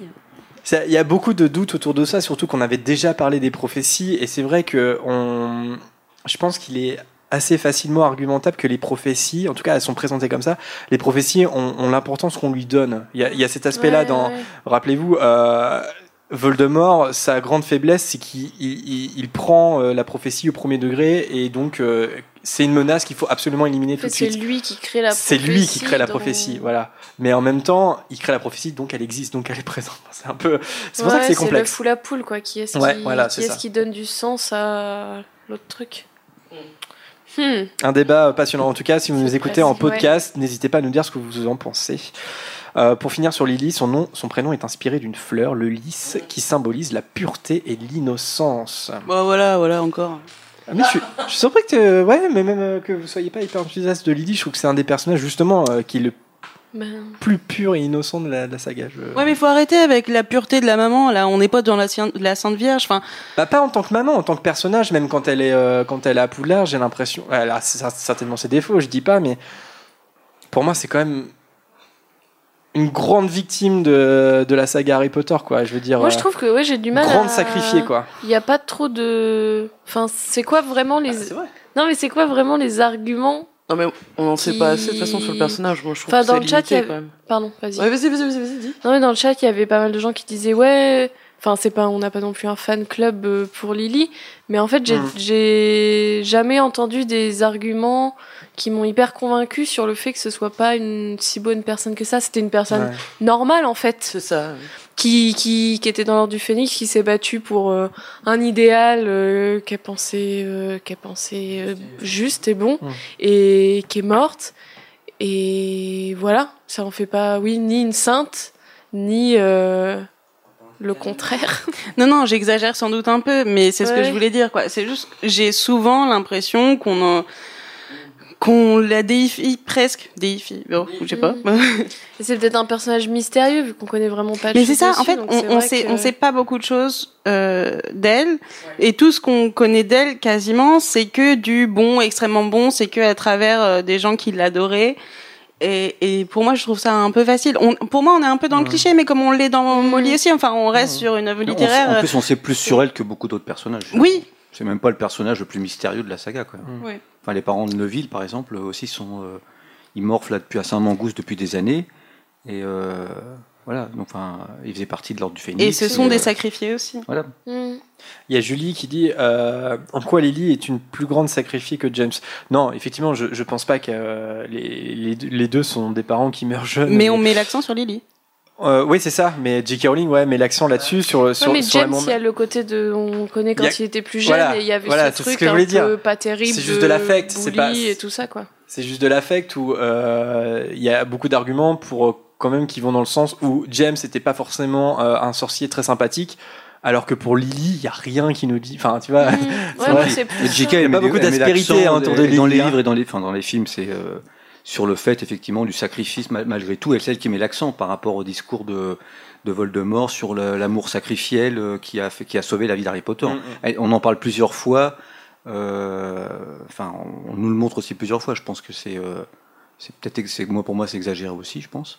Mais c'est pas le personnage. C'est un personnage. euh, bon, c'est la mère d'Harry Potter, mais euh, voilà, c'est la mère. Après, on est dans une fiction, tu vois, la pureté, l'innocence, c'est des, c'est- c'est des figures aussi, hein, tu vois, qu'utilise euh, Rowling. Non, et puis je pense que c'est aussi pour faire, pour montrer vraiment à l'extrême le contraire de ce qu'a été Méropé, quoi. Ouais.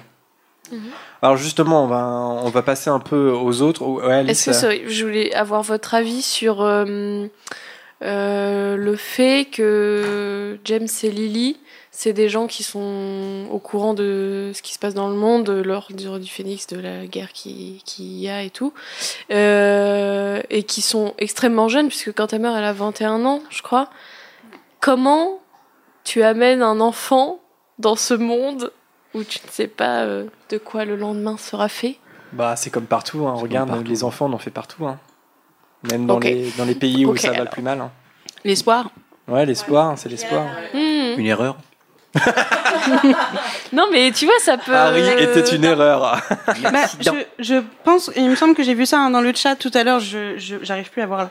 Mais euh, il y a la question de la contraception qui a été soulevée. Ouais, Et ouais. euh, je sais pas si on a des infos là-dessus quand même euh, de la contraception Par dans le magie, monde des je pense sorciers. qu'on- Contracepto, Pas c'est un sort. euh, qui est Non, mais très tu peu vois, connu. C'est comme la. Contraception, Mais si tu dis mal, t'en as d'un sexualité, on n'a pas du tout d'infos, quoi. Non. Et aux dernières infos, euh, c'est le oui qui l'a remporté en Irlande. Voilà, je... Oui, C'est vrai on, va Oui. pas parler, de ça, on va pas parler de ça, c'est pas le sujet. À 68%. 68%, voilà. Bah, quand Euh, bravo l'Irlande. Euh, euh, Pétunia, on va, on va parler de, de, de Pétunia un petit peu. euh, Pète. De, du, voilà, de, étymologie de péter. Euh, bon, petite question, quel jugement vous, vous avez porté sur elle justement, comme on l'a un petit peu fait avec Lily? Est-ce que c'est un personnage qui vous est détestable ou est-ce que euh, vous lui trouvez euh, Alors, pas des excuses mais euh, Alors c'est des- bon, on, on- alors, on pourrait, on, en tant que Pétunia, malgré tout, voilà, on sait ce qu'elle pense des sorciers, mais il y a une sœur- pareil, c'est une mère ultra protectrice. D'ailleurs, l'histoire nous montre qu'elle s'est pas trompée, elle est obligée de, se- de fuir tout ça parce que sa vie, la vie de son mari, la vie de son fils sont sont mis en danger par le fait que Harry Potter soit sorcier et puis voilà tout, tout ce qui se passe. Mais malgré tout, l'ultra protection, l'amour qu'elle a pour Dudley, tout ça, est-ce que ça excuse le fait de, mettre un enfant à vivre dans un placard euh, Faut pas exagérer quand même. C'est-à-dire euh, en temps normal, euh, là, t'as la DAS qui, qui débarque direct et puis qui euh, c'est maltraitant sur euh, sur enfant euh, d'une manière évidente. Quoi. Hmm. Le gamin, il est, il est habillé comme un pouilleux, il, est- il habite dans un placard, euh, il fait, c'est un, c'est un esclave, euh, il a rien à manger, donc euh, faut peut-être pas exagérer. Donc là, elle- pour moi, elle, est- elle a aucune excuse. C'est vrai que c'est difficile de lui pardonner à ce personnage, comme à, comme à euh, Vernon. hein. Euh, surtout que pour elle, ce qui, ce qui est différent, c'est qu'il y a l'aspect familial derrière ça, et que si elle traite euh, si mal Harry, c'est par jalousie, en- la jalousie ancestrale qu'elle a pour sa sœur, euh, qui était une sorcière, et elle, elle n'est pas une sorcière. Et, elle- et Harry, qui n'a rien demandé, il est orphelin, ses parents sont morts. Et, et c'est un sorcier, euh, voilà, c'est comme ça, c'est la vie. Alors, et eux, elle, ils elle le maltraite justement parce que euh, dans parce qu'elle le soupçonne et a raison que c'est aussi un sorcier et elle est euh, quelque part Harry représente euh, aussi ce qu'elle n'est pas, c'est-à-dire une, une sorcière et c'est horrible encore plus. Alors déjà pour sa sœur c'était détestable euh, qu'elle euh, tu vois qu'elle euh, qu'elle se retourne vers sa sœur parce que c'est une sorcière et elle euh, c'était pas tu vois c'est de la jalousie primaire et, et pas du tout mature mais alors de faire payer son fils c'est encore pire je veux dire euh, tu vois et euh, Puis c'est un personnage qui évolue pas, quoi. Sa jalousie, elle la garde jusqu'à ce que ouais, Harry parte. euh, alors il y a une, est-ce que ça Oui, s'adoucit un petit peu dans les reliques de la mort? Il y a, il y, a, il y, a un- il y a une petite virgule assez euh, assez euh, comment dire sensible chez, chez Rowling enfin ça, ça se joue surtout avec Dudley hein, qui Oui, euh, c'est Dudley, surtout. Euh, mais Pétunia, rappelez-vous, euh, elle veut dire quelque chose à Harry, elle se retourne et puis elle y arrive pas. Et puis elle y arrive Mm. pas. Et, et- et c'est quand même. Est-ce qu'il y a un petit peu d'émotion là-dedans où t'as presque l'impression qu'elle a envie de s'excuser et elle le fait pas, mais elle le fait pas parce que peut-être qu'elle a trop honte et avoir honte de s'excuser, c'est est-ce que c'est pas déjà un premier pas vers quelque chose euh, autre? Mais voilà. Tu tires un peu. non, non, non, mais non, non, c'est vrai. Enfin, je veux dire, qu'est-ce qu'elle Ouais, veut lui dire d'autre ouais, c'est- Pe- Peut-être qu'elle veut pas dire je m'excuse, mais euh, euh, c'est juste bon courage ou je sais pas ce qu'elle. Et je crois que Tu fermeras la porte à clé. tu fermeras la porte à clé. N'empêche que euh, malgré que malgré le fait que ça soit de la torture et de la maltraitance, il y a de l'émotion dans le départ des, des, des, des Dursley quand même. Et si, et si vraiment c'était des, des démons, il n'y en aurait pas en fait. Il n'y en aurait Mm. pas d'émotion. Voilà. Et n'empêche qu'on en a un petit peu, c'est surtout avec Dudley, un petit peu avec Pétunia, je trouve aussi. Après, c'est bon, on parle des mamans, c'est pas la maman d'Harry Potter. Donc, par contre, c'est la maman de. Dudley. Ouais. Et Oui. euh, voilà, c'est-à-dire, euh, ils sont très généreux avec Dudley, à tous les niveaux. Peut-être trop. Donc Ouais, l'enfance gâtée, hein, voilà. Voilà, le- Une maman fusionnelle aussi, sans doute. Ouais. Parce que l'enfant unique, moi j'ai connu parfois des enfants uniques, effectivement, qui étaient pourri gâtés. euh, Ouais, ouais. euh, C'est un peu ce cliché-là, encore voilà. une fois, ouais, euh, de, de l'enfant unique pourri gâté, euh, c'est clair. Euh, 30 cadeaux, euh, voilà. toujours à défendre leur. euh, mais comme, euh, j'en ai eu comme, deux Ver- dans toute ma vie. comme le papa Oh. Vernon, hein, c'est toujours derrière leur fils. Leur fils, il est mis- enfin, complètement aveugle en fait sur, euh, sur ce qui est réellement leur fils, parce que euh, de toute façon il est parfait. euh, Mais Voilà. est-ce que est-ce qu'on peut pas se poser la question aussi justement euh, Est-ce que c'est pas entre guillemets une redite de ce qu'ont fait les parents euh, avec leurs deux filles, les parents de Lily et de Pétunia? Où là c'était plutôt Lily qui était mis en avant, c'était la, la la joie, la fierté de cette famille-là, alors que Pétunia, eh ben, elle était comme tout le monde, elle- rien de plus que la normalité, et c'est vers ça qu'elle s'est retournée aussi. Et je pense qu'elle s'est mise avec Vernon pour ça. En plus, c'est accentué, c'est-à-dire euh, Lily, c'est une belle femme rousse, elle, c'est pas spécialement belle, limite, elle ressemble plus à l'image qu'on se faisait d'une sorcière dans le Moyen-Âge. Donc voilà, c'est-à-dire elle est méchante, elle est la moche. La jalousie est physique Enfin, aussi. en tout cas, dans Ouais, les films, elle est voilà, dans les films, elle est caricaturée, euh, elle est mauvaise et donc elle est moche. Et euh, Lily, forcément, bah, c'est euh, on parle de pureté. Elle, c'est la belle femme rousse. euh, voilà, donc il y a un petit y a la- Est-ce que vous Ah. savez ce que est-ce qu'il y a un sens associé à la plante pétunia Je serais curieuse. Le pétunia symbolise la colère et le ressentiment. C'est vrai? Eh oui. Non, c'est Ah, mais comme Ouais. quoi il y a un sens partout. Mais ouais. Comme quoi, Ah Jérémy bah. avait anticipé la question. oui. On a fait, on a fait une émission sur l'étymologie. Je n'étais pas Quand Mais, ça euh, mais on n'a pas cité Pétunia. Il y a bah, le dernier numéro. Ah oui. Mais après, dans cette, dans cette famille, euh, c'est vrai que sur les parents, t'as que le point de vue euh, des filles. Au final, t'as le point Mm. de vue bah, de Ouais. Pétunia qui dit euh, ils ont toujours préféré Lily parce que c'était une sorcière qui a été exceptionnelle. Et on n'a pas trop, il me semble, dans les livres, le point de vue de Lily Non, je crois pas. là-dessus. Mais bon, tu vois, tu dis est-ce que c'est biaisé? Est-ce que c'est elle, enfant, ce qu'elle percevait? Nous avons une sorcière dans la famille, n'est-ce pas merveilleux? Ouais, Mm. Voilà. Moi, je pense que, enfin, je sais pas, comme tout le monde autour de cette table, si on a des frères et des sœurs, donc il y en a que pure une, t'as pas de frères et sœurs? T'en as un, hein. Et euh, voilà, donc euh, t'as ton frère ou ta sœur qui reçoit sa lettre à Poudlard et toi t'es un pauvre loser qui euh, qui enfin, qui la fout les boules quand même. De là à devenir un monstre. chouchous, mais, euh, euh, peut t'es pas sorcier alors que ton C'est frère ou ta c'est est pas une crackmeul sorcier. non plus, tu vois. Je veux dire, les parents, ils sont moldus, c'est-à-dire qu'ils découvrent la magie à travers Lily.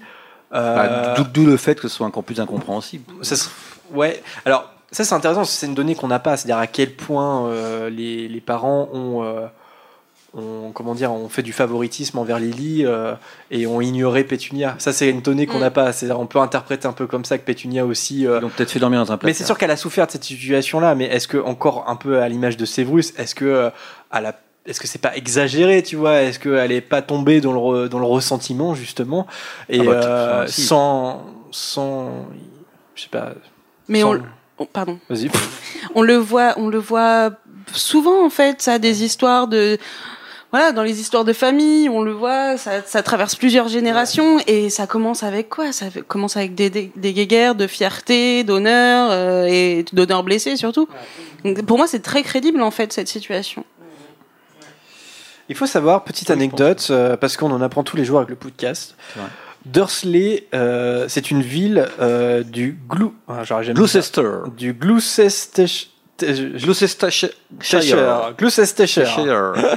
Euh, et Rowling en fait visitait euh, cette ville quand elle était enfant, euh, euh, souvent en vacances, et elle déteste cette ville, elle l'a dit. Et elle s'en est inspirée du coup pour euh, créer la famille euh, Dursley. Et euh, je la cite, elle a déjà dit Je ne dois pas être très populaire à Dursley. voilà. Donc, je pense qu'elle l'est parce que combien de personnes vont visiter maintenant la ville de Dorsley par rapport à ça euh, C'est vrai. Non. Bon, Vanessa y a été l'année dernière, n'est-ce pas? Dursley. Bon, ça peut faire partie d'un d'un- d'un road trip Harry Potter. hein. Vous pouvez aller. ça- Alors c'est euh, euh, c'est pas loin de Bristol. hein. C'est là où le quartier, un peu le- la, la région, on va dire, où habitait Rowling. hein. Donc euh, c'est pas loin de Bristol. Bristol. Et oui. Euh, Prune. Euh, oui, alors euh, j'étais en train de lire le message de Laëya disant après on est d'accord que Pétunia est orpheline aussi parce que sinon les grands-parents moldus de Harry seraient intervenus et lui auraient tout dit.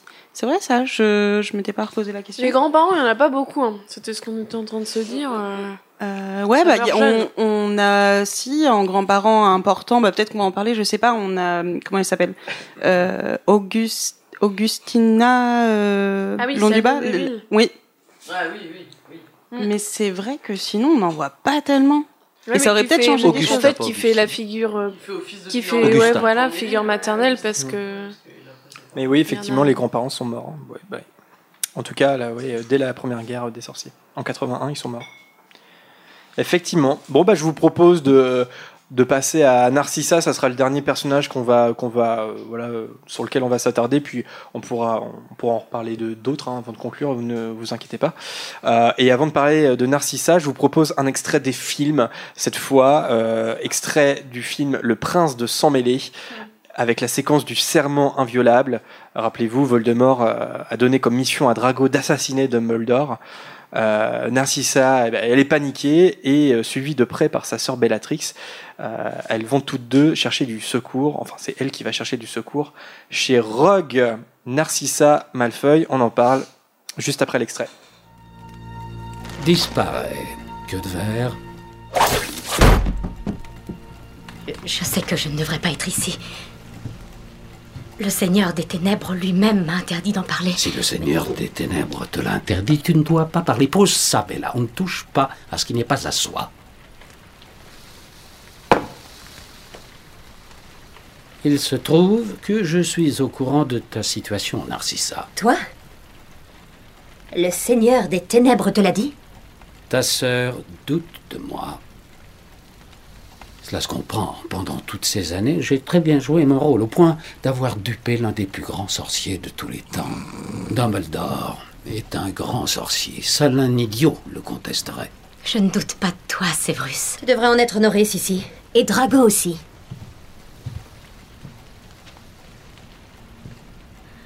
Ce n'est qu'un enfant. Je ne peux faire changer d'avis le Seigneur des Ténèbres. Mais il me serait peut-être possible d'aider Drago. Sévrus, jure-le lui. Fais le serment inviolable. Ce sont des paroles vides. Il fera tout son possible. Mais au moment crucial, serpent rentrera dans son trou. Lâche. Ta baguette, je te prie.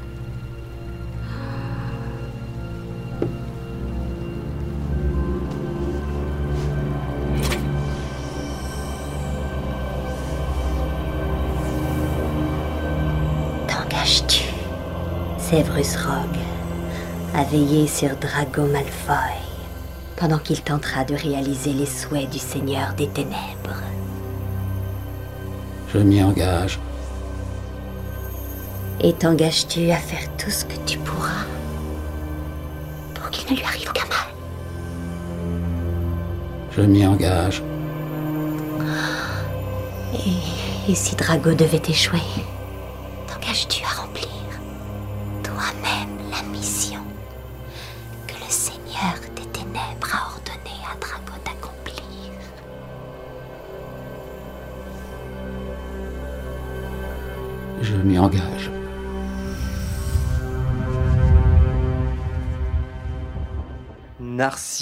Malfoy. Malfoy. Euh, donc c'est la troisième fille de, de et, accrochez-vous, Druella Rosier. et la jeune sœur de Bellatrix et Andromeda. Euh, voilà, et d'ailleurs elle s'entendait assez bien avec, euh, même très bien, voire très bien, avec Andromeda euh, avant la trahison d'Andromeda, puisqu'elle est partie avec Ted Tonks, qui était un moldu, une honte pour la famille. Et donc, euh, bah, voilà, comme, comme la- toute la famille Black, elle est, euh, elle est très euh, portée sur euh, la pureté du sang. Euh, et elle renie donc Andromeda lorsqu'elle euh, lorsqu'elle part avec Ted Tonks. Quel jugement vous avez sur Narcissa Euh, C'est un personnage qui va, qui va évoluer, sur lequel au début on n'a pas grand chose, et puis qui va devenir euh, important, voire euh, primordial dans les reliques de la mort. Euh, que pensez-vous de Narcissa Malfoy en tant que maman? Oh là là, c'est. Bah, Fan ou pas fan retransmet, euh, tout ce qu'on lui a appris euh, à son fils, quoi. C'est juste euh, la retransmission primaire de, de, du statut de sang pur, euh, des mêmes. euh, des Moi, mêmes. Je pense que au-delà de ça, elle est hyper mère poule aussi, à sa façon. Elle Mm. fait un peu penser à une Molly Weasley, mais traditionnelle aussi, mais bon, voilà, côté obscur de, de la force, quoi. Mm, mm, mm. Côté bourgeois aussi. Ouais, ouais, ouais, aussi, ouais. Alors, faut, sa- faut savoir que euh, Narcissa n'est pas une mange-mort. Elle n'a pas la marque des ténèbres, euh, son- contrairement à, à son mari. Donc. euh, Mais il n'y a pas beaucoup de femmes, hein. il y a quand même que Bellatrix non, ouais. qui l'a. Non, non, non, il n'y a pas que Bellatrix. Hmm, bonne question. Ouais, c'est une bonne question. Je sais pas. hein. Ouais. Euh, en tout cas, euh, je sais pas si on peut dire qu'elle subit un peu tout ça. Je pense que euh, elle est aussi baignée, hein, euh, enfin, depuis qu'elle est toute petite, hein, dans cette doctrine raciste des, des, des moldus et des nés moldus encore plus. Donc, alors après, encore une fois, c'est on n'excuse pas les personnages. C'est aussi, il y en a qui s'en sortent. Elle ne, elle s'en sort sans. Je sais pas si elle s'en sort, c'est un débat. En tout cas, euh, pendant toute l'aventure d'Harry Potter, peut-être euh, une, une nuance jusqu'à la, à la fin, mais voilà, elle est bénie dans cette doctrine, euh, donc elle est raciste. Peut-être, mais on a l'impression qu'elle en veut un peu à son mari d'être d'être un très proche de Voldemort. Quand même. On le voit plus dans les films que dans les livres, il me semble. Mais euh, je sais pas, par Bah, dans les le re- jeu de l'actrice, les regards qu'elle a vers. euh, Enfin, euh, je sais pas ce que vous en pensez, mais on a l'impression qu'elle est pas. euh, Enfin, d'ailleurs, elle est pas mange-mort. Non. Mais euh, On la voit dans les films avant le 7. qu'elle en veut à son mari du fait que Drago aille vers, enfin, euh, soit aille vers ou, ou soit attiré d'ailleurs par, euh, par les mange-morts et puis par Voldemort. On a l'impression que c'est pas la, la chose qu'elle attendait euh, pour son fils. quoi. Mm. Ouais. Enfin, je sais pas. Bah, moi, je comparais, euh, je comparais Narcissa à, à Régulus, en fait, de l'autre côté euh, de la famille Black. C'est-à-dire que pour moi, Andromeda, c'est un peu Sirius. C'est-à-dire que euh, c'est. euh, je, je me tire de, de la famille, c'est un choix. Euh, c'est peut-être les plus courageux. Et Narcissa, alors Régulus, euh, rappelez-vous, en fait, euh, il se retourne contre le Seigneur des Ténèbres, mais à la toute fin. hein. Et euh, il se retourne, euh, il se retourne con- contre Voldemort quand euh, Créature, son elfe de maison, est, est torturé par Voldemort. Et donc c'est quand Ré- Régulus, c'est quand un de ses proches, un, un être aimé, euh, est, est victime de, de ses choix, qu'il euh, qu'il se retourne en fait. Narcissa, c'est un peu la même chose en fait. Quand il y a une espèce de miroir, c'est-à-dire que il y a un moment quand euh, Drago est pris pour cible, euh, puisque clairement c'est une humiliation hein, de, de la part de Voldemort de demander à Drago de, de tuer euh, Dumbledore. Là-dessus, je pense qu'elle commence à, à changer de camp parce que parce que elle se rend compte, parce qu'elle aime Drago, parce que c'est une maman qui aime son fils. Je, je pense, et, euh, et que pour le protéger, elle est prête à se retourner contre le Seigneur des Ténèbres. Je pense que euh, la doctrine euh, raciste dans laquelle elle a baigné depuis qu'elle est toute petite, ça ne vaut pas grand-chose par rapport au- au- à son fils qu'elle aime. Voilà. Et, euh, Ne faites et- pas et- à moi ce que je fais aux autres depuis des années. Mm. Quand même. Bah, ce, ce dont elle est témoin, en tout cas. Ouais. Mais je, je trouve que ça demande quand même un sacré courage, ce qu'elle fait à ce moment-là. C'est un peu tard. hein. Mais C'est ça le demande, mais, truc, mais elle quoi. le fait, quoi. Et, et ça, ça change toute l'histoire. Ouais. Ben voilà, je comparais vraiment les deux. Pour moi, ils ont un, ils ont un parcours assez similaire parce que Régulus, c'est Narcissa et Créature, c'est un peu Drago dans l'histoire. Ouais, tu vois. Régulus, il y va quand même à fond, moi, je trouve, par rapport Ah, à mais à la toute Narcissa. fin, hein. Ah. Ouais, mais euh, le type, euh, il décide que Voldemort, il est plus cool.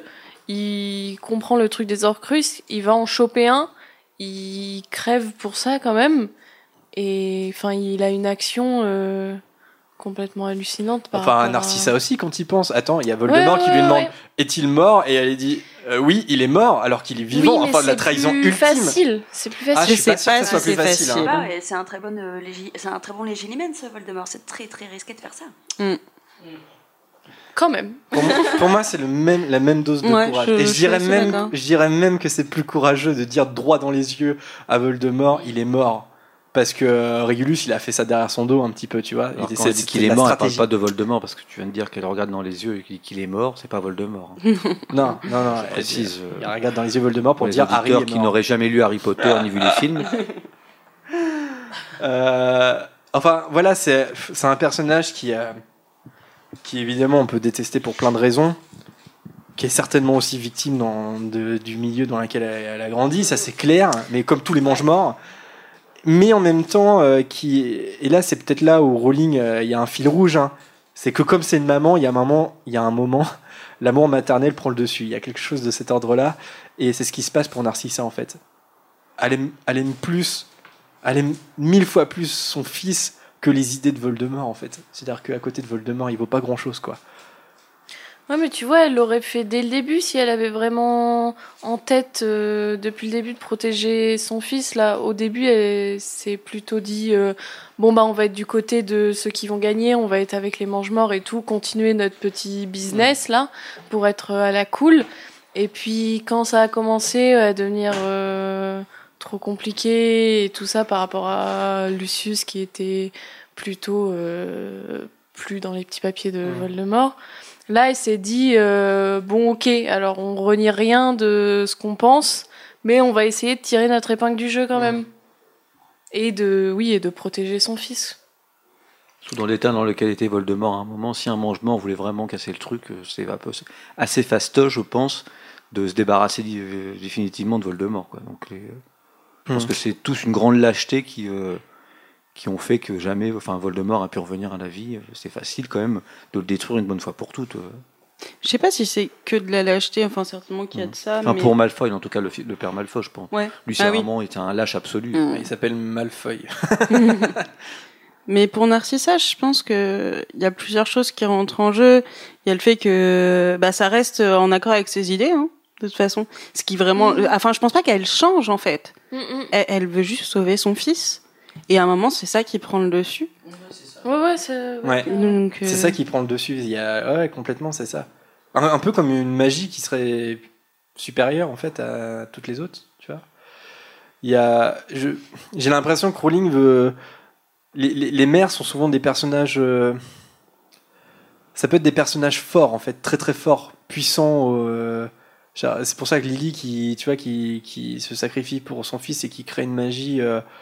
Ultra puissante, j'ai l'impression, j'ai l'impression qu'elle nous raconte qu'il y a qu'elle qui peut le faire et que pour James ça aurait pas eu. Je sais, je sais pas, j'ai l'impression qu'elle met de côté l'amour maternel. Pareil, c'est c'est Narcissa qui euh, qui qui fait ce geste en fait de trahir le Lord Voldemort et pas Lucius. J'ai l'impression que les pères sont plus faibles chez Rowling, euh, que Bah, Il y les a mères sont toujours plus aussi. courageuses. euh, enfin, y a, je suis pas un peu de son histoire sans aller chercher dans la psychologie à deux balles.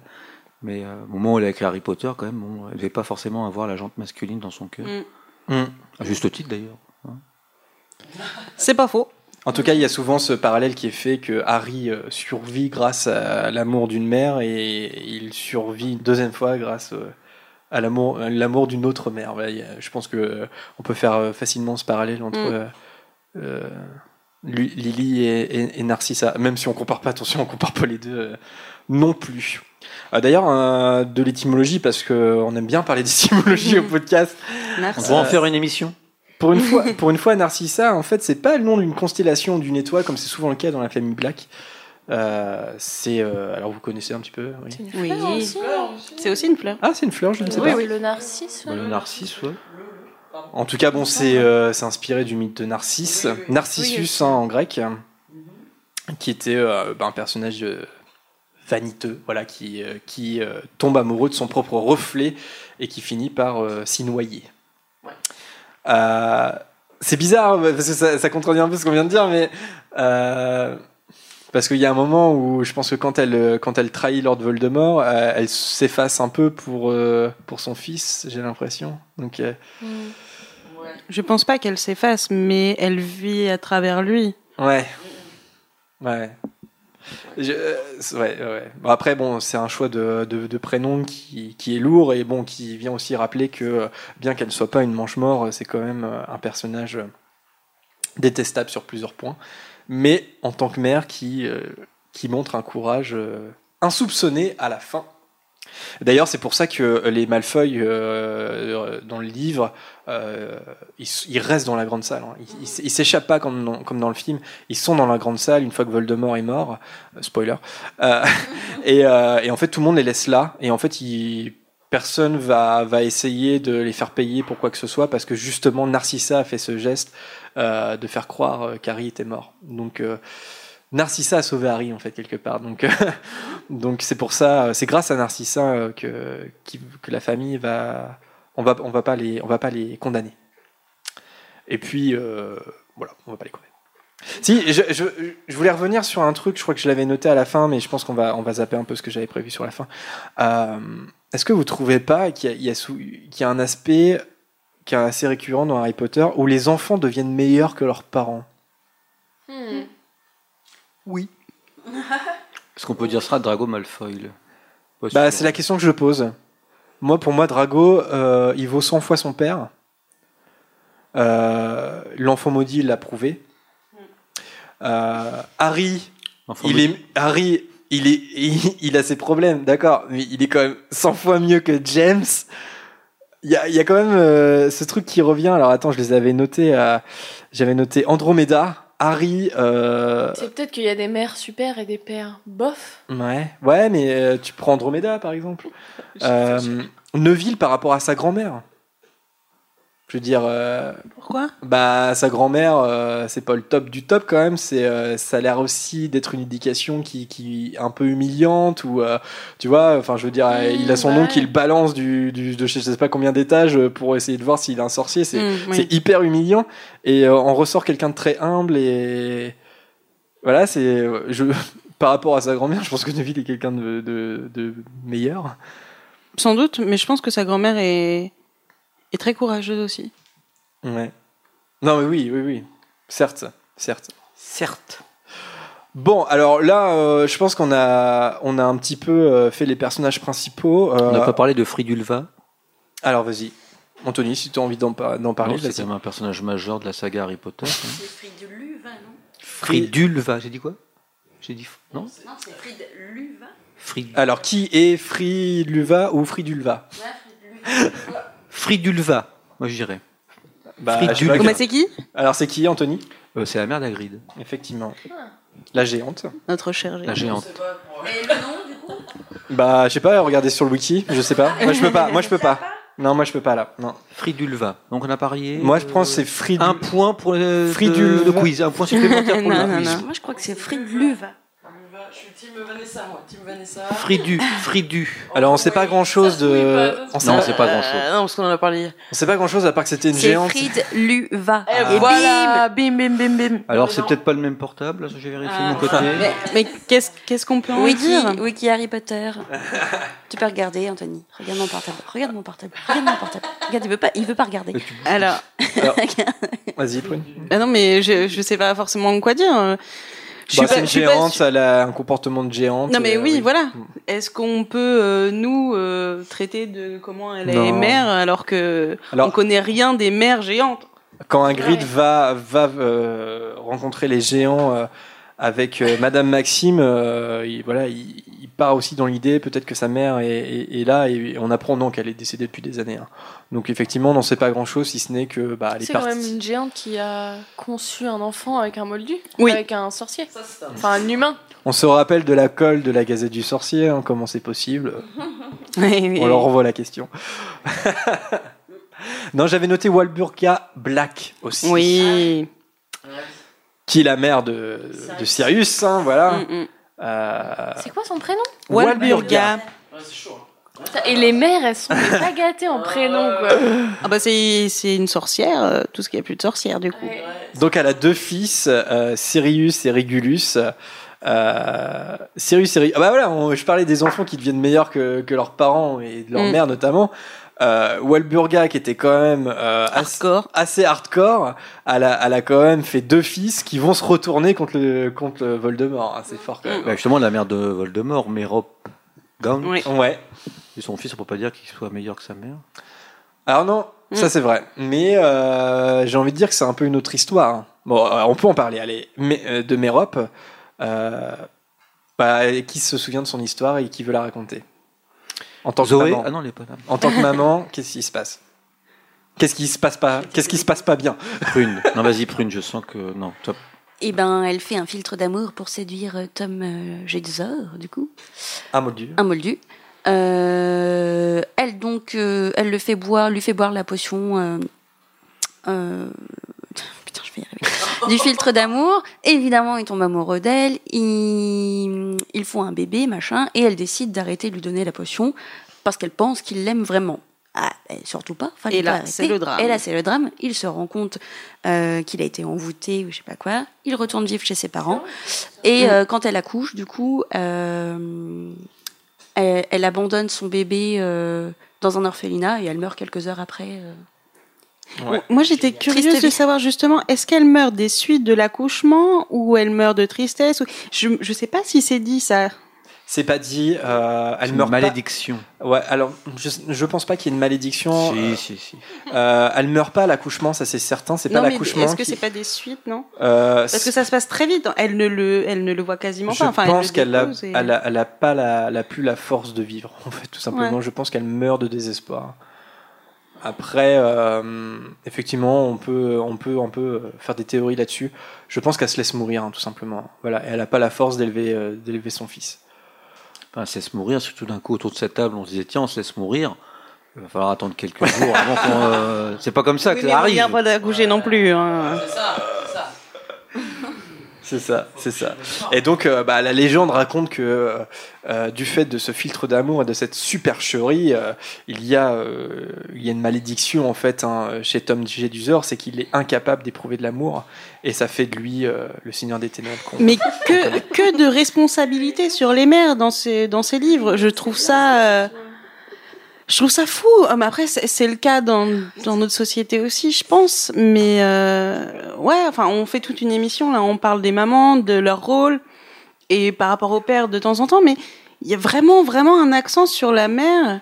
Et là, Ah, c'est avec. Mérope euh, ou Méropé, je sais pas, euh, c'est c'est quoi? C'est c'est une redite de la tentatrice euh, qui fait des erreurs. Enfin, c'est pourquoi c'est encore la mère en échec? J'en sais rien. Est-ce que c'est toujours euh, grâce à la mère ou à cause de la mère Est-ce qu'on peut vraiment dire ça? Alors après, c'est vrai que c'est- toujours la mère, plus ou moins. Mais, euh, mais euh, comme souvent aussi chez J.K. Rowling, il y, a des, y a des antécédents, il y a tout un, tout un contexte derrière où euh, elle est complètement euh, maltraitée hein, dans sa famille, il faut le dire. c'est le chiffon hein, qui traîne par terre. Et, euh, et je pense que justement, ce moldu, Tom Jedusor, qui est, quelqu'un de séduisant, qui est présenté un peu comme un chevalier, là, je pense que c'est un fantasme pour elle parce que c'est le contraire de la vie qu'elle a en fait. Et tu vois, encore, tu vois, le rêve du prince charmant pour moi, c'est il y a un aspect conte là-dedans quoi. Figure assez classique, hein, encore une fois, mais mais effectivement, c'est euh, encore une histoire de, de mère. Hmm. ouais. Ouais, ouais. Et pas une histoire de merde. J'ai pas dit ça.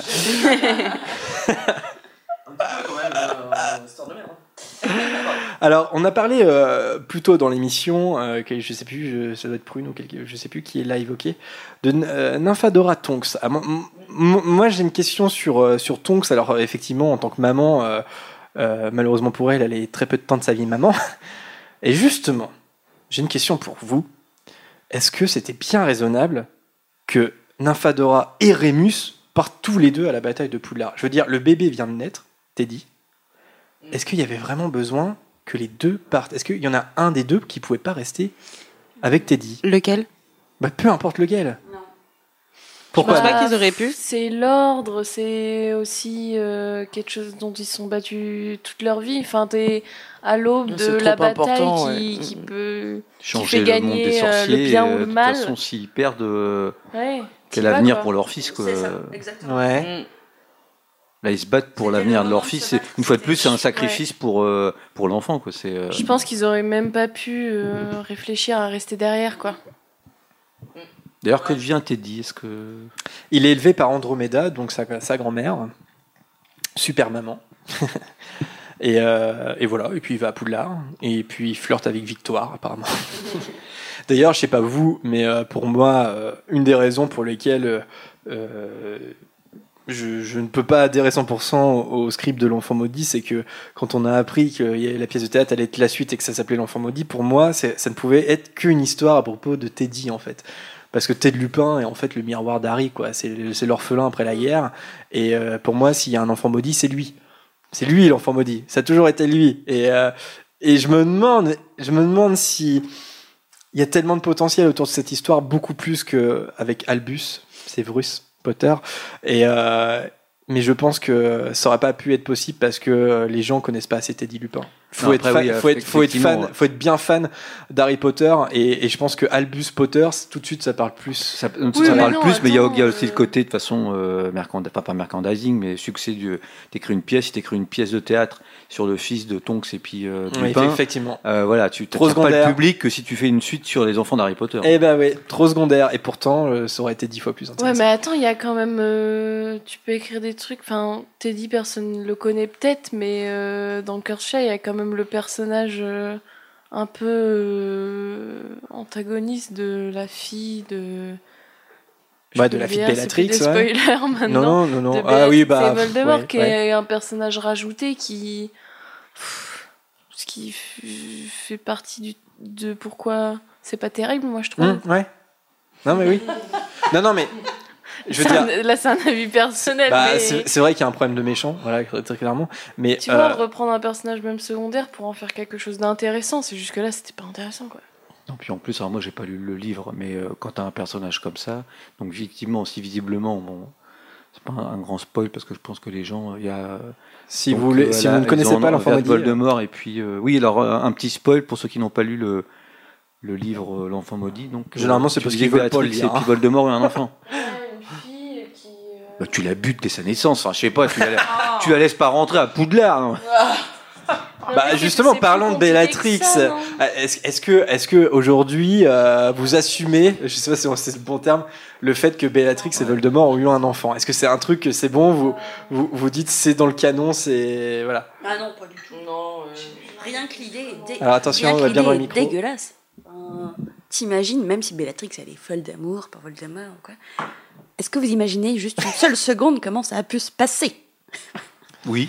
Non. Alors, je vais pas. vous le dire. C'est très simple en réalité. C'est la cigogne qui a apporté le bébé. Alors c'est pas une cigogne pour l'enfant de Voldemort, je précise, c'est plus, on serait plutôt un dragon. Non, un, Un som- sombral. un sombral, ouais. Un son, oui. Est-ce que vous arrivez à ima- imaginer Voldy en train de donner le biberon à bébé Delphi? Bah, ça aurait été l'éducation spartiate, je pense. euh. Non, mais oui. Ça, Ah, ça puis est-ce qu'on peut faire la différence entre euh, je suis pas sûre que, que Papa Voldy ça soit possible, mais euh, Voldemort géniteur, euh, pourquoi pas Enfin. Ok. Mais Oui, justement, oui, alors, mais bien Vol- sûr, mais- Voldemort qui veut euh, toute une lignée de sang pur, lui qui n'est pas un sang pur, est-ce que c'est pas une faute grave d'avoir mis au mot, enfin d'avoir enfanté en sachant que il rompait euh, bah, ses, ses vœux en quelque sorte quoi. Ouais. Il, veut, il veut une lignée de sang pur, il fait un enfant alors que lui il est, euh, il est sang de bourbe. Oui, complètement. Moi, je pense pas que. C'est que- cette erreur qui a Enfin, écrit J'y crois pas, quoi. Euh, C'est quoi cette bouse J.K. Rowling notamment. Oui, moi je sais pas. Après, j'ai beaucoup de mal aussi à voir Bellatrix en maman euh, qui donne le bib aussi, euh, qui change la couche. euh, non, Non mais c'est pas là, ils ont. Euh, franchement, ils un elfe de maison qui s'occupe de tout. Sans amour Euh, non plus, quoi. Là, ce serait vraiment clairement une. Ah, par contre, qui a récupéré famille, le bébé Un enfant sans amour, quoi. Ben, je, je pense que Bellatrix peut aimer son enfant si c'est l'enfant de Voldemort. Je pense que Mm. ça, oui. Ah bah mais s'en peut pas aimer occuper euh, comme une. euh, Ah ouais Eh, T'imagines à la, à la maison, ça, ça- ça va être compliqué. C'est même pas de l'amour. Déjà, eh, ta mère- Ta mère, elle est, elle, est, elle est pas super sympa, c'est Bellatrix, mais en plus, Mm. quand ta maman Bella qui dit attention parce que si tu m'écoutes pas, il y a Voldemort qui va arriver tout à l'heure, là, tu flippes, tu flippes ta race. Et euh, est-ce qu'on sait qui s'occupe de l'enfant? J'imagine que oui. Non. Parce que qui récupère l'enfant de Bellatrix Lestrange et puis de Voldemort? Oh, j'ai pas lu- j'ai pas lu l'enfant maudit depuis que c'est sorti. Si, si, c'est expliqué. Euh, Dites-nous dans le chat, s'il vous plaît. Là, Qui s'occupe de, de Delphi? Et est-ce que l'enfant de Bellatrix lui souhaiterait la fête des mères demain? Si elle était en vie. Et avec quel Moi- cadeau? J'ai envie de dire, c'est la, c'est la fête de toutes les mamans, donc c'est aussi la fête de Bellatrix. Ah bah oui. Bonne fête Bellatrix. Allez, avant de passer euh, au quiz de Bertie Crochu, euh, peut-être que, pareil sur l'enfant maudit, euh, Hermione et Ginny deviennent des, des, Des mamans. Est-ce que vous avez pas un forcément sur l'enfant maudit finalement, on le voit à la fin. euh, Oui, sur- à l'épilogue, voilà. effectivement. Hermione, Ginny, euh, bonne maman ou pas? Est-ce qu'il y a des bonnes mamans? Bonne question.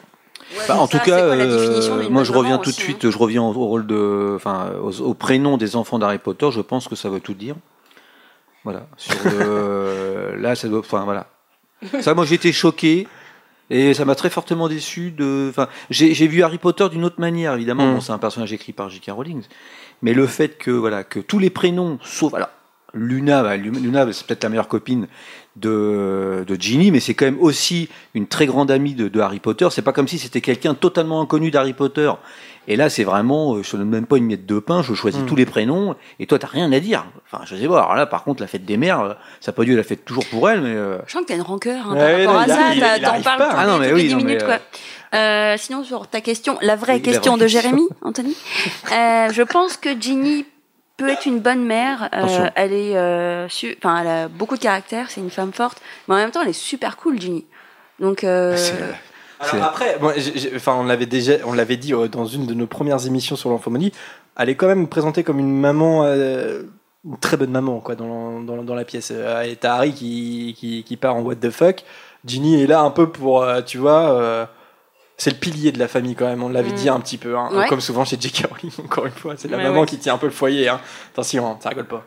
Ouais, mais du coup, c'est quand même énervant et c'est ce que euh, je trouve énervant avec le l'épilogue, c'est que on retombe alors qu'il y aurait pu avoir un, quelque chose de différent d'insufflé, on retombe dans le traditionnalisme. Bon bah voilà, tout le monde s'est trouvé euh, un mari, une femme pour faire des enfants. Tout le monde a 1, euh, non c'est combien la moyenne en Ouais, France deux- 2,4 les hommes ont pris du enfants. bide, les femmes sont toujours non belles. mais voilà, euh, et puis euh, et puis Alors, Là, pas sur franchement- Hermione, parce que Hermione est quand même pas la maman au foyer, c'est Ron, hein, le, le truc oui, oui, et ben y a, franchement, il y a que ça, mais même tu te dis comme un personnage comme euh, moi, je vois carrément plus Harry rester à élever euh, des enfants par rapport euh, ne serait-ce qu'à l'enfance qu'il a eu lui-même. Et Ginny euh, s'est dit que elle a quand même une carrière, une carrière après de. de Quidditch, journaliste, de Quidditch et tout. Tu te dis, euh, je vois carrément plus euh, Harry euh, ne pas vouloir, enfin vouloir être tranquille quoi. Chez lui, en train de lire Harry non mais Potter, voilà. en nostalgie, et, au et Ron, temps. Ron, il travaille, il est pas père au foyer. hein. Alors, il travaille, mais j'ai l'impression qu'il est quoi Non, il Euh, est non, pas- il travaille euh, chez, dans la boutique de Georges. Ouais. Ouais, ouais. Ouais, mais je, je- visuel- euh, enfin, il y a un moment où Hermione, elle est ministre de la magie. euh, Je pense qu'elle est un peu moins souvent à la maison que Ron, qui tient une boutique de farce et attrape. Et du coup, c'est parce que euh, quand t'es plus souvent à la maison, t'es forcément père au foyer? Non, mais euh, t'es plus présent à la maison, c'est tout ce que je, tout, ce que je dis. Alors que euh, Harry et Ginny dans l'enfant maudit, c'est, c'est les- je sais pas, j'ai l'impression que c'est l'inverse. Harry est toujours barré à des aventures et. Oh bah, Ginny, elle est journaliste sportive, donc je pense qu'elle est pareille. Alors, euh, pendant l'enfant, pendant la pièce, elle l'est? Ah oui, elle a été euh, joueuse de Quidditch et après elle, a une carrière de journaliste. Quidditch. Ouais, ouais, c'est vrai. C'est vrai, c'est vrai. Prune, tu voulais dire quelque chose? Non. Si, bon. si, j'aimerais bien écouter ce que tu voulais dire. Tu as levé le doigt, tu es obligé d'aller au bout de ton idée. Non, mais c'est parce qu'on me posait la question du coup de, de leur travail et de leur présence avec les enfants, mais de toute façon, enfin, j'ai pas retenu grand chose là-dessus sur euh, l'enfant maudit. Moi non plus. Mais euh, Mais, mais, mais plus qu'on s'en fout, je sais pas si c'est le cas pour vous, mais moi, l'enfant maudit m'a donné des infos sur, euh, sur euh, ce que sont devenus les personnages. C'est des infos que je ne voulais pas avoir, en fait. Je pense que si on aurait Ouais, écouté notre. C'est, en fait, j'aurais aimé avoir mon propre. euh, tu vois, laisser mon imaginaire, il se passe quoi ensuite, surtout qu'on a déjà eu un épilogue. Bon, d'accord, l'épilogue, d'accord, on l'assume aujourd'hui, mais qu'on te raconte après l'épilogue ce qui se passe, c'est comment Harry et Ginny sont en parents, comment Hermione et Ron ils sont en parents, c'est des trucs. Aucun intérêt. Franchement, l'imaginaire aurait, tu vois, c'est important aussi l'imaginaire quoi. De, de, il y a un moment où l'histoire elle est aussi dans ta tête, euh, c'est aussi toi qui te la crée. L'enfant maudit a un peu pété ça en fait parce qu'on te raconte, on t'a raconté ce qui s'est passé après. Bon, et bien. Prune, tu n'as pas terminé, non tu... Non, tu veux dire quelque chose, Prune? Non, non, c'est bon, c'est bon. Si, si, tu disais, vas-y, vas-y. Est-ce que quelqu'un a le mot de la fin euh, sur le thème? Il faut toujours le Prune. mot de la fin. Je vois, eh, on, on peut re- se reposer la question qu'on s'est posée au tout début, parce que généralement ça marche plutôt bien. La maternité est-elle un thème central dans Harry Potter après tout ce qu'on a dit? Pour moi, certainement un peu trop. Ouais. Après, c'est aussi J.K. Rowling, sa personnalité, ce qu'elle a. Ah, mais bien sûr, ça ne change rien. Il y a- Et ses défauts. et ses défauts, Mm. et c'est elle. euh, enfin, chaque page euh, transpire de J.K. Rowling. Oui. Non, mais c'est vrai, ça. Car on- elle l'a écrit.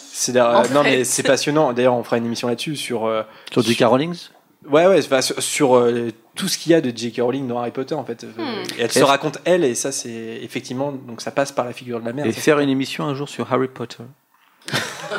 Certainement. Bon, et bien. Mais on peut peut-être dire Très, euh, très bonne bon fête. mot de la fin. Merci, ouais, alors là, c'est le meilleur euh, conclusion ever. Bonne fête à tous les parents et voilà. Enfin, Ouais. À toutes les mamans. euh, là, Parce que les euh, mamans est une vraie fête, alors que les fêtes des pères a été inventée par une marque de briquet. Mais j'ai envie de te dire. euh, Pff, La fête des mères, c'est pas vraiment. Ça, c'est une vraie fête, on va dire. des pères, euh, C'est euh, c'est pas une fête au départ merchandising, mais euh, alors que la fête des grands-mères, c'est par un café. Enfin, c'est simplement une aparté. Un café moldu, je précise. Alors que Et le puis- briquet, c'est un café. so- un- Bon, laisse tomber. Et puis une pensée aussi euh, à ceux qui n'ont pas de maman, de papa, euh, voilà. Big up. qui ne les aime pas, qui veut. Voilà, peu parler. importe les liens, voilà. Bah, je pense que euh, c'est vrai qu'Harry Potter euh, raconte aussi euh, l'absence des parents. Enfin voilà, le héros est un orphelin. Je pense que. Enfin, moi, je suis pas orphelin, mais je pense que ça, ça peut résonner pour beaucoup de gens qui sont dans, dans- dans cette situation. C'est sûr. Et euh, c'est aussi pour ça que ça n'a pas d'âge, je pense. D'accord. Quelqu'un veut conclure en mode euh, moins goulag que ça ou pas Goulag. N'importe Bonne fête, maman, tu es la plus merveilleuse des mamans. Ah si, est-ce que on, on l'a dit un peu en off, mais désolé, c'est super long. Mais euh, comment nos mères ont perçu notre attrait pour Harry Potter? On n'en a Ah pas oui. parlé. Enfin, on l'a. On peut leur brièvement. Alors vas-y, dis. euh, Euh, bah moi du coup, elle m'a carrément encouragée Mis en à prison. lire. Mais que ce soit Harry Potter ou pas Harry Potter, ma mère m'a lu des histoires et m'a inventé des histoires depuis que je suis née. Je l'ai saoulée avec ça. Euh, et Harry Potter était pour moi, euh, enfin pour eux, un moyen de pression. C'est-à-dire que quand euh, je faisais Là, des conneries ou quoi, euh, ils cachaient les livres d'Harry Potter. Oh non Donc voilà, merci maman, mais tu vois où est-ce que ça m'a amené. Bonne fête. Moi, pas trop. euh, Moi, pas trop. Non, je non, j'ai pas grand-chose à dire là-dessus. euh. mais, mais, mais surtout, mes parents ne connaissent rien à Harry Potter, mais alors vraiment rien. euh, euh, j'ai essayé, hein, mais, euh, je suis le seul de la famille. Je, je, je ne sais pas pourquoi. Euh, bah moi, mes parents, pareil, ils connaissent pas grand chose, mais on partageait. Ils connaissent pas grand chose. Non, bah à ce. Ah oui. Ah oui. Harry Potter, bah, les pauvres. Salut papa, salut maman. Euh, non, par contre, on partageait toujours de bons moments. On allait au cinéma voir les films. Euh, eux, ça leur parlait plus et euh, ils étaient vraiment fans des films. Après, pas de là à être Potterheads, mais voilà, ils suivaient ça d'un œil un peu amusé. Et, Parfois un peu apeuré parce que j'étais quand même euh, bien branché Harry Potter ce pendant qui- une période. Ce qui est intéressant, c'est quand même la génération Harry Potter, on- dont on fait partie, la- on va dire la grande génération Harry Potter, La meilleure génération Harry Potter, on peut le dire. devient parent aujourd'hui. En fait, plusieurs, euh, plusieurs le- lecteurs euh, et les moviegoers sont désormais parents, ont des enfants, et, et je, et je pense qu'Harry Potter influence quelque part. Enfin, Certains de nos auditeurs. Bah, certains de nos auditeurs, oui, sont parents. Et, euh, et ce qui est beau, c'est euh, par exemple, on a les- on a l'exemple de, de Gaëlle hein, qui, euh, qui nous écoute depuis longtemps et qui euh, nous écoute avec son fils et elle transmet euh, la passion euh, d'Harry Potter à ses enfants. Et je pense que, je sais pas, quand tu deviens parent et que tu es vraiment fan, tu vois, de, de quelque chose comme Harry Potter, ça, ça, ça joue sur toi en fait quand tu deviens toi-même parent parce que euh, au-delà de la maternité, euh, ça parle beaucoup de parentalité, Harry Potter, quoi, ça, ça c'est sûr. Donc voilà. Moi, simplement pour dire, oui, après, après, parce que moi, ma mère, c'est une vraie Potter, et elle a lu deux fois les livres, elle a regardé tous les films, et elle écoute le podcast. Ah, Ouais, mais ça, bonjour les mamans d'Anthony. ce serait une super idée et en même temps quelque chose de très gênant qu'elle soit là avec nous. Exceptionnel. Anthony, tu m'as coupé la parole. Euh, moi, ma mère connaît bien les films, elle les a vus plusieurs fois. Ma mère est une grande cinéphile, elle 60 regarde fois, plein, film. plein de films. Bravo. Euh, les livres, euh, non, elle les a jamais lus. Mon père ne connaît pas du tout, mais du tout Harry Potter, il en a un peu rien à branler. Mais, euh, pardon à Carré, excusez-moi, enfin c'est pas mieux, mais il s'en fiche. mais mais ils m'ont soutenu quand j'ai ouvert ma boutique en ligne Harry Potter, ça c'est clair et net. Et ils sont à fond avec moi dans, enfin ils, sont à fond avec moi dans ma passion. Je pense qu'ils comprennent que j'aime beaucoup et ils comprennent tous les, les trucs que je fais à côté Harry Potter. Ils sont même contents pour moi, ils me, ils me boostent là-dessus. Après, ma mère, je pense qu'elle aime Harry Potter, mais pas non plus euh, au point de, euh, voilà, de faire des, des collections, de ce genre de trucs. Voilà. Moi, je pense que ma mère a été pas mal désespérée pendant une période où, avec mon frère, on faisait que de lire Harry Potter en boucle. Mais en même temps, c'est un peu de sa faute parce que c'est elle qui nous les a lus en premier. Donc, tant pis. Et, euh, et j'aimerais qu'on la boue tous ensemble parce qu'elle a lu les six premiers et elle a juste arrêté. Et elle a pas, elle a pas lu le 7. C'est pas, pas nul. Je ne participerai pas à ça car je comprends. Ouais, je ouais. fais la même chose avec des séries des fois. Par respect pour ta maman que je connais très bien, euh, je ne le ferai pas non plus et sinon je, je vais prendre cher. Je vais, je vais lui dire que t'as dit ça. Oui, c'est vrai, c'est pas des blagues. Non, c'est pas des blagues. Collègues. Voilà. Euh, eh bien, bon, on va passer au quiz de Bertie Crochu, hein, sinon euh, le, le- le soleil va se coucher. On est vraiment obligé Eh ben oui, Ah, on oui, est oh. obligé. Je suis euh, pas fan, surtout que normalement. on. Et un Ah peu bon d'eau, un peu d'eau. Merci, merci. Allez, c'est parti. Quiz de Bertie Crochu. Vous voulez quelque chose, les enfants? Non, merci. Alors, je On rappelle le principe. jingle pour le quiz, euh, C'est carrément bien. Je rappelle le principe euh, du quiz de Bertie Crochu. Mais il y en a un Il y a trois Il est en tours. Oui, il y a un. oui. Non mais Anthony. Le touriste. On n'a pas. Ouais, il y a- Pourquoi il y a eu un blanc euh, mais l'autre, Non, mais c'est vrai, je trouve qu'on n'a pas de jingle, on n'a pas de générique. euh, c'est- eh, tu veux que je te le remette en sonore? C'est parti. Vous voulez quelque chose, les enfants? Ah, tu- Non, tu- merci. Ah, je prends le tout. On prend le tout. Bon, de toute façon, Quel frimeur ce Harry. Ouais. Bling directement le sachet, de toute façon, on sait comment ça va se terminer. Allez, donc il y a trois tours. Les questions sont d'ordre euh, Chronologique. euh, non. Je non non. La difficulté. On peut pas dire de la plus de. Là. C'est C'est le voisin, je crois. Ah, euh, et donc euh, la difficulté est croissante. Euh, si, si le chroniqueur répond bon, c'est un point dans le tableau des scores. Et sinon, c'est un petit dragé de Bertie Crochu. Est-ce que quelqu'un a le récapitule, Oui, le le Oui. Euh, des oui. points Alors, c'est parti. Anthony, 37. Euh, C'est c'est comment d'habitude. Euh, Lucas, nous avons Lucas à 38 points. Un scandale. Vanessa à 36. Un tu scandale. peux le faire. Aujourd'hui, tu, Oh. Oh, peux. Nous avons ensuite Un Harold scandale. à 33. Euh, moi-même avec 20 points. scandale. Moi, je pourrais jamais récupérer, euh, rattraper Aaron. Je suis dégoûtée. Zoé à 17, Bravo, Laura à 14, Camille à 11, Margot à 10, Anthony à 9, Bravo. Prune 8, Suzanne 8, Marianne 6, Adrien 5. Suspense. Est-ce que Prune va me dépasser? Alors, le chat va faire une apoplexie. On dit une, dragée, une dragée, une, Une dragée. dragée. Oh là là. Vocabulaire, ça, c'est mouvant. De perdre C'est.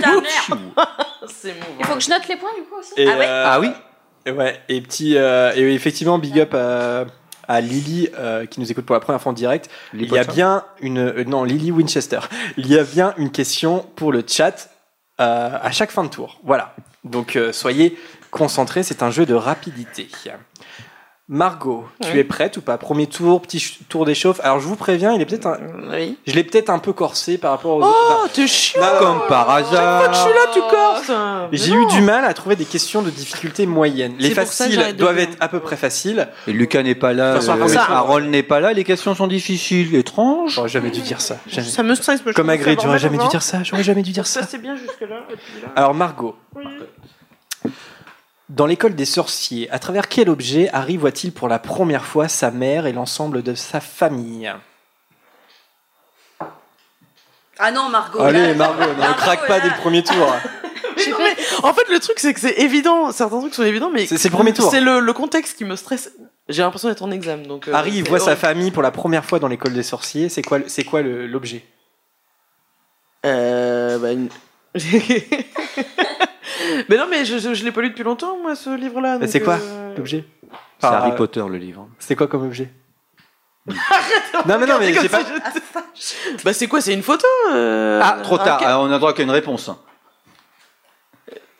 Mais qu'est-ce que pourquoi tu me regardes en on, on a, on a évoqué la scène, euh, le chapitre dans l'école des sorciers, quand elle a perdu sa mère. Il se retrouve dans une salle de classe.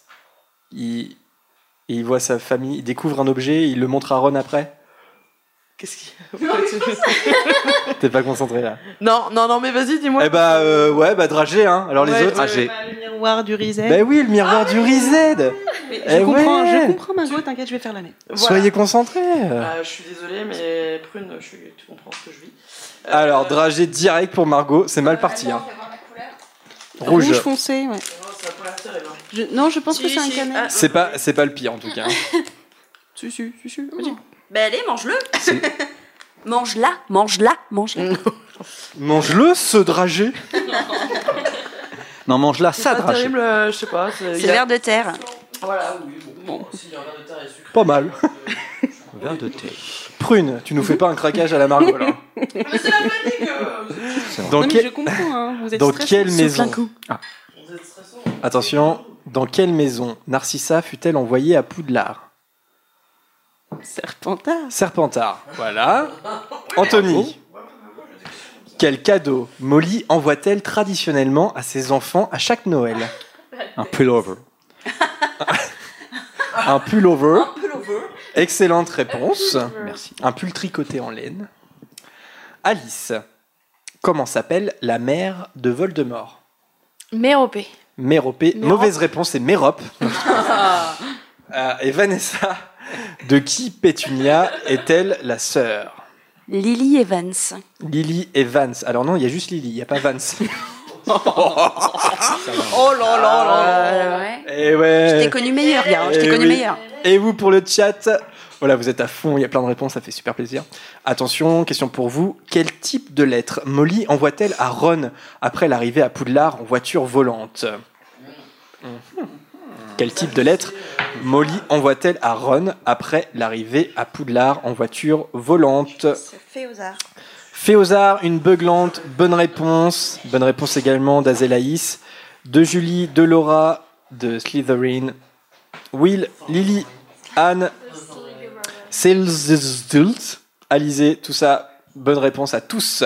Deuxième tour, Margot, tu nous fais pas un craquage. hein. Si, bah si. Je crois qu'on est mal. Souffle, respire par le nez, expire par la bouche, ça va bien se passer. Je Tu veux, préciser que j'avais toutes les autres réponses. tu veux euh, un petit Patrick Sébastien pour. Non Non, non, Non, ok. Bah non, non, non, non, c'est pire, c'est pire, non, c'est Allez. pire.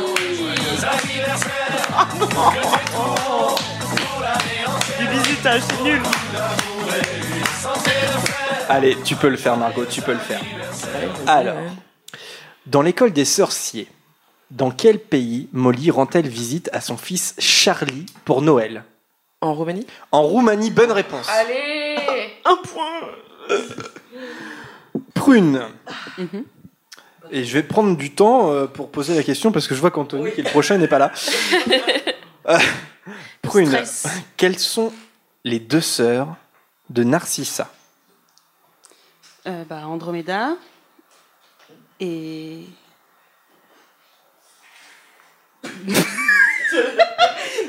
Ne bouge pas. Entre guillemets, t'as dit la plus compliquée. Hein, euh, Andromeda était peut-être la plus difficile à trouver. L'autre est un personnage beaucoup plus Bellatrix connu. Bellatrix? Bonne Ah bah oui. réponse. Bellatrix et Andromeda. Et on se souvient tous de. Elle répondait au nom de Belle. Voilà. Anthony. Oui. Bah, Prune a répondu à une question. Ouais. Oui Oh, ça a été d'une heure. Quelqu'un Ah, note les bah oui. scores ou pas Ah, mais Ça a été rapide. je suis- Oui, pardon. Anthony. Oui. Revenu de son pipi. Oui. Quel est... Discret. Quel est le patronus de Lily? Kiblo.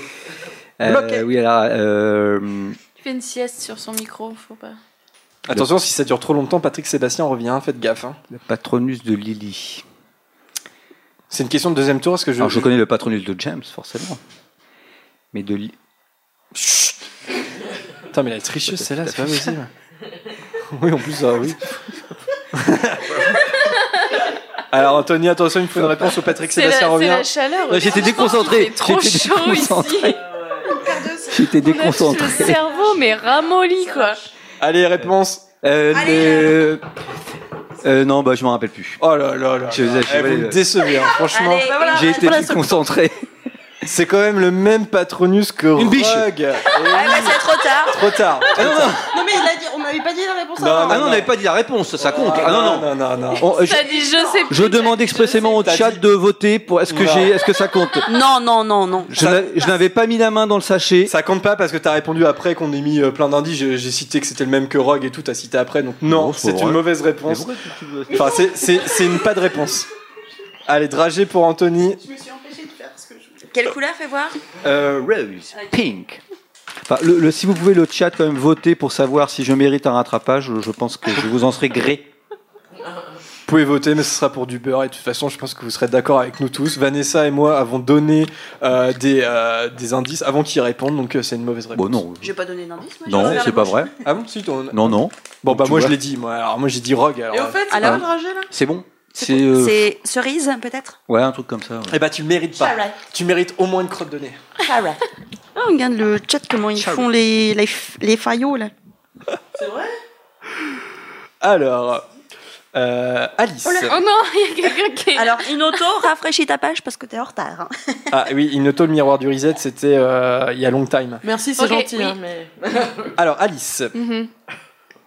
euh, comment s'appelle le petit-fils d'Andromeda dont elle est la gardienne Et bah, Teddy Tonks Teddy, bonne réponse. Et Vanessa. euh, c'est un scandale, tu l'as dit dans ta première réponse. Oh non, mais non. Bah écoute, c'est comme ça, c'est comme ça. hein. Hein, hein Euh, là, bah, c'est qui devient agressif. lui. Quel est le nom de jeune fille de Lily Potter?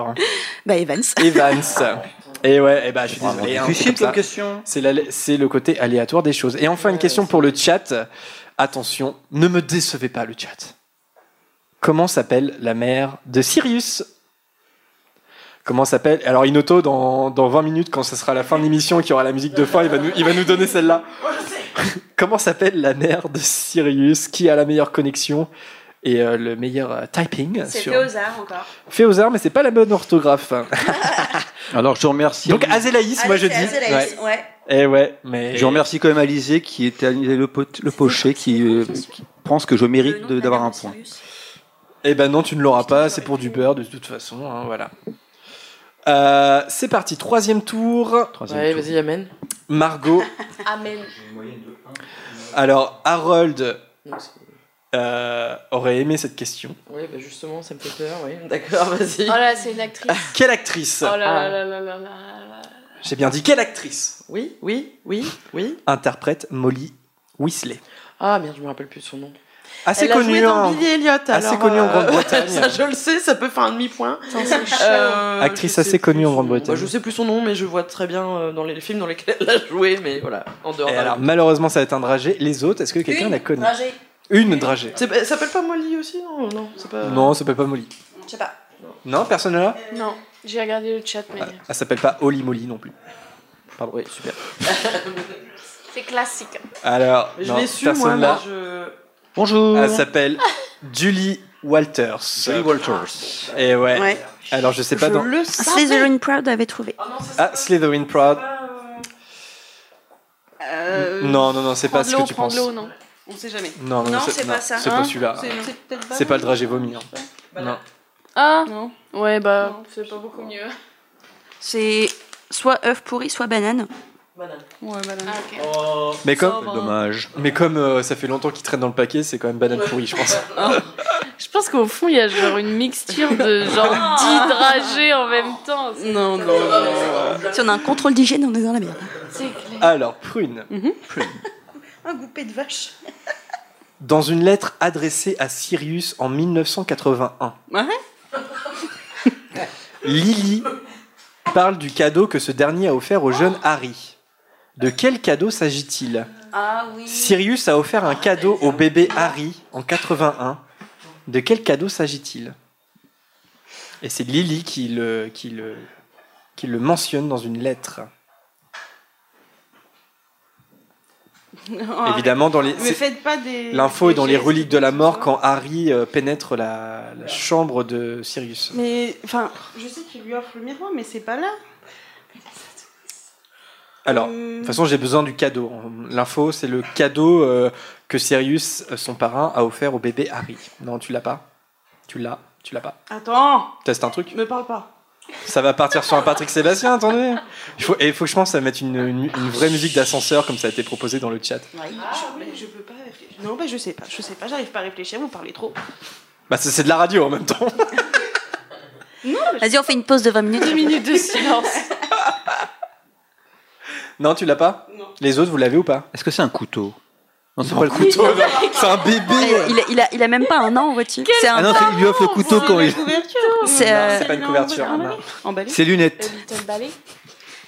C'est un balai joué, oui. C'est un balai joué. Et- Ah oui, non, il lui offre un couteau photo, qui ouvre euh, toutes les portes et qui dénoue les nœuds, mais quand, si euh, dans- quand il le retrouve en tant qu'enfant. Mais- Enfin, en tant que. Oui, non, mais c'est le- bien après ça. la- Oui, dans mais c'est un cadeau quand même que. Sirius fait à Harry Potter.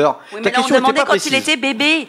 Est-ce qu'on peut écouter Alice parce qu'elle est en train de m'expliquer où est-ce que est l'information et j'aimerais bien entendre. Bah, je te l'ai dit, c'est dans la lettre euh, que Harry trouve dans la chambre de Sirius dans les reliques de la mort. Et dans cette lettre, il y a une photo, et sur la photo, on voit bébé Harry qui passe euh, en faisant des tours. euh. Oui, Ouais. merci, je vois. C'est ça l'info qu'elle voulait. Voilà. Oh, enfin, c'est- Merci. Parce que maintenant je m'en rappelle. Belle des. Je crois que je les aime bien. It's green. Pas melon? Hmm, non. Euh, Pastèque? Non. Garage. je suis pas sûre, je crois. Cosmos. Euh, vert comme ça, normalement, c'est pomme verte. Ah, oui, il y a, non, oui, il y a pastèque. La pomme verte. Pomme verte alors. Ah, Ouais. T'as une haleine de pomme verte. Ok. Est-ce que Anthony va finir comme une pomme verte après cette question Alors, écoutez, je suis prêt. qui est ma foi euh, bien corsée Oh là, Qui est ma foi bien corsée Alors, je la connais pas, cette mère. Dans quelle ville de Grande-Bretagne vivait Mérope avec son frère et son Oh père chaud, là. Dans quelle ville de Grande-Bretagne vivait Mérope avec Mérope son frère avec et son père? Euh, Tu l'as, Vanessa Tu peux pas le deviner. je peux pas le deviner. Non. C'est-à-dire, je le sais ou je le sais pas. Ouais. C'est ça que ça veut dire. Eh bien, je ne le sais pas. Les autres? Little Angleton? Bonne réponse de Bien, Vanessa. ouais, En, en, en, en, en butant dessus. Little Hangleton. Bravo, Vanessa. Et là, elle a euh, speechless, hein, euh, Anthony. Oui, mais euh, C'est quoi la question? Euh, un couleur un petit peu nu, euh, Nuage bleu nuageux. Nuage D'accord. Vert, Ah, tiens, ah, moi, c'est déjà, je peux te dire que dès le premier croquage, c'est immonde. Bah, je vois pas. Hein. Ça peut pas être ça? Bah, c'est jaune ça. C'est couleur Vert, nuage. c'était vert un peu, non Est-ce que ce serait savon? Bah, ah ouais, peut-être savon, un savon qu'on a dans les hôtels. là. Euh, il est horrible est celui-là. Mm, mm, mm. Hmm, Et enfin, euh, bah non, pas enfin. Ah oui, c'est savon. ouais. Ouais. Alice, dans l'ordre du Phénix, outre l'hospitalisation d'Arthur, un autre événement à Noël plonge Molly dans une grande tristesse. Lequel? Euh, à Noël, est-ce que c'est le moment où elle est con... elle essaye de se débarrasser d'un c'est quoi d'un Bogart comme c'est comment on dit? Alors non, c'est pas ça. C'est pas ça? Non. Merde. Non. Noël. Noël. Non, mais c'est ta réponse en fait. J'ai droit qu'à une réponse. bah oui. euh, Ah oui. Alors les Merde, autres, je est-ce que pensais vous que l'avez ça. Est-ce que Non. vous vous souvenez qu'est-ce qui- Ah, qu'est-ce qu'à Noël met Molly dans tous ses états Oui, bah oui. Alors le chat. euh, Et C'est d'une évidence, on est ça, tu le sais, toi. Alors, Non, je vois pas. La question est trop vague. alors effectivement, c'est lié à Percy. Euh, la question n'est pas trop vague. La question elle est très précise. Ah, c'est parce que Percy il a renvoyé son cadeau. Exactement. Ah, Et oui, euh, c'est Percy qui renvoie son cadeau, donc ça se passe vraiment à Noël. Effectivement, j'ai euh, Percy refuse. Est-ce que Percy fera un bon père parce qu'on parle- Percy a renvoyé son pull. Azélaïs a la réponse la plus précise, je trouve. Oh, c'est bon ça. Alors, il y a beaucoup de dragées, beaucoup d'hécatombes. Ah oui, c'est Cannelle. Ouais. C'était ça. The last one The last one and not the least. Oh. Question euh, péloche. Uh-huh. Question cinéma. Question actrice. Comme au- la première question. Non, de non, Margot. non. Je vais le savoir, ça, c'est chaud. Quelle maman l'actrice Hélène McCrory, McCrory interprète-t-elle dans les films? Quelle maman l'actrice Hélène McCrory interprète-t-elle dans les films? McCrory. Euh, Je le sais. Narcisse Malfoy Alors, Narcissa Malfoy, à votre avis, Non, c'est la mère de Hermione Granger. mère d'Hermione Granger, Ah, pardon, c'est la Vous avez- Vanessa J'ai dit Narcissa. Vanessa dit Narcissa, Non, c'est pas grave. Aucune idée. c'est pas ça Ou Lily. Lily. Lily. C'est la bonne réponse de Vanessa. c'est Narcissa Malfoy Et plat Eh mais ça, attends, ça veut dire. euh, Et je dépasse Lucas Pou, pou, pou. Enfin Comment je fais le. Enfin, bon, euh, t'aurais pu choisir. Alors, c'est une question difficile, certes, Alors. mais je pense que sûrement t'aurais pu choisir plus difficile parce que Ah, Narcissa Malfoy, c'est pas comme le personnage des mères le plus improbable. 36, 37, 38, Ouais, 39. ouais, N'empêche que t'avais pas la bonne réponse. Ah quoi. Récapitulatif, eh bien, Vanessa passe en tête avec 39 points, donc un point de plus que Lucas. À 38, Harold, ça change pas. Moi, j'ai 22. Quoi? Pardon, vas-y, Alice. Euh, J'essaye de. Je regarde sur deux. je- La technologie, hein. Euh, Margot, tu as maintenant 11. C'est pas du tout possible ce que je suis en train de faire. Comme quoi, c'est un, vrai- un vrai talent, tu avais 8, euh, tu as maintenant 10. Oui. Anthony, tu as gagné un point. Je passe devant Anthony Non, on est à égalité. Tu as 10. Bon, tant pis. D'ailleurs, pour parler des actrices, Et, Euh. et, et c'est tout, non? Bah ouais, c'est tout tout pour aujourd'hui. Enfin, tout le monde a eu ses points. Ouais. les actrices et des mamans, euh, c'est deux actrices différentes qui jouent les deux apparitions de la mère d'Hermione Granger. Oui. D'ailleurs, c'est euh, c'est la mère Stark qui joue euh, la maman d'Hermione dans euh, Les de la Mmh, Mort. Reliques de la oui, mort. c'est. Et oui, je j'ai pas le nom de l'actrice. Ah oui, c'est Eh vrai. oui, Je vais c'est te le dire tout de suite. Enfin, c'est la fin de l'émission, Anthony. Oui, c'était la fin de l'émission, mais ça prend deux secondes. T'as pas fait Michel la question du Ferré. chat? J'ai pas fait la question du chat. Si t'as la- le temps de la question du chat. Alors attention. Je viens de le dire, Michel Ferlet. Ah, tu l'as fait dans ton petit cahier? Ouais. Michel Ferlet. Alors pour le chat, quel est le deuxième prénom, on l'a dit, hein, de Lily, la fille de Ginny? Quel est le deuxième prénom de Lily, la fille de Ginny? Easy, là. Ça, c'est easy. là. Ça, c'est une question au easy. premier tour. hein. Ouais, mais ça reste une, une question de rapidité, euh, ma foi. Alors, et ouais, Slytherin Proud a été le premier ou la première, je ne sais pas, à répondre à la question. C'est bien Luna. Et il y a Alizé, Féozard, Laura, Julie, Azélaïs, Emma, Inoto, qui a rafraîchi sa page, Jordan et Gaëtan. Non, c'est pas Molly. Mauvaise réponse, Gaëtan. Un dragé pour Gaëtan. Une dragée, pardon, pour Gaëtan. Bon, allez. Slytherin Proud, c'est là. C'est là, c'est une demoiselle. Ou un, ou une maman. Ou. euh, Comment tu t'en Stop. Arrête-toi. Allez, on s'arrête là avant de dire d'autres Ou une grand-mère. Euh, eh bien, merci euh, bah, justement aux auditeurs en, en direct qui nous ont écoutés. J'espère que ça vous a plu encore ce long show, ce long direct. Et à tous ceux qui nous écoutent en podcast aussi, peut-être que vous écoutez en plusieurs fois quand même, parce que c'est des émissions assez copieuses qu'on qu'on vous propose. Euh, beaucoup de choses à dire encore sur des mamans. Il y a même des mamans qu'on n'a pas du tout citées. Euh, si vous voulez réagir à l'émission ou ajouter quelque chose, n'hésitez pas à nous contacter. Euh, on est présent sur Facebook, Twitter, sur notre site internet. On a une adresse mail. Tout ça, c'est vraiment facile de nous joindre. Euh, on cite certains de vos messages à l'antenne. En- En tout cas, on y répond à tous et on les lit tous. Euh, et voilà, n'hésitez pas à nous soutenir sur Tipeee aussi, si vous voulez euh, voilà, nous faire un petit don. Euh, ça nous aide, et notamment à aller sur des événements, et on vous le rappelle, euh, je pense que lundi, alors pas lundi, alors attendez, je vais vous donner la date exacte, donc le lundi 4 mai, il y aura certainement un nouveau podcast, ouais, c'est...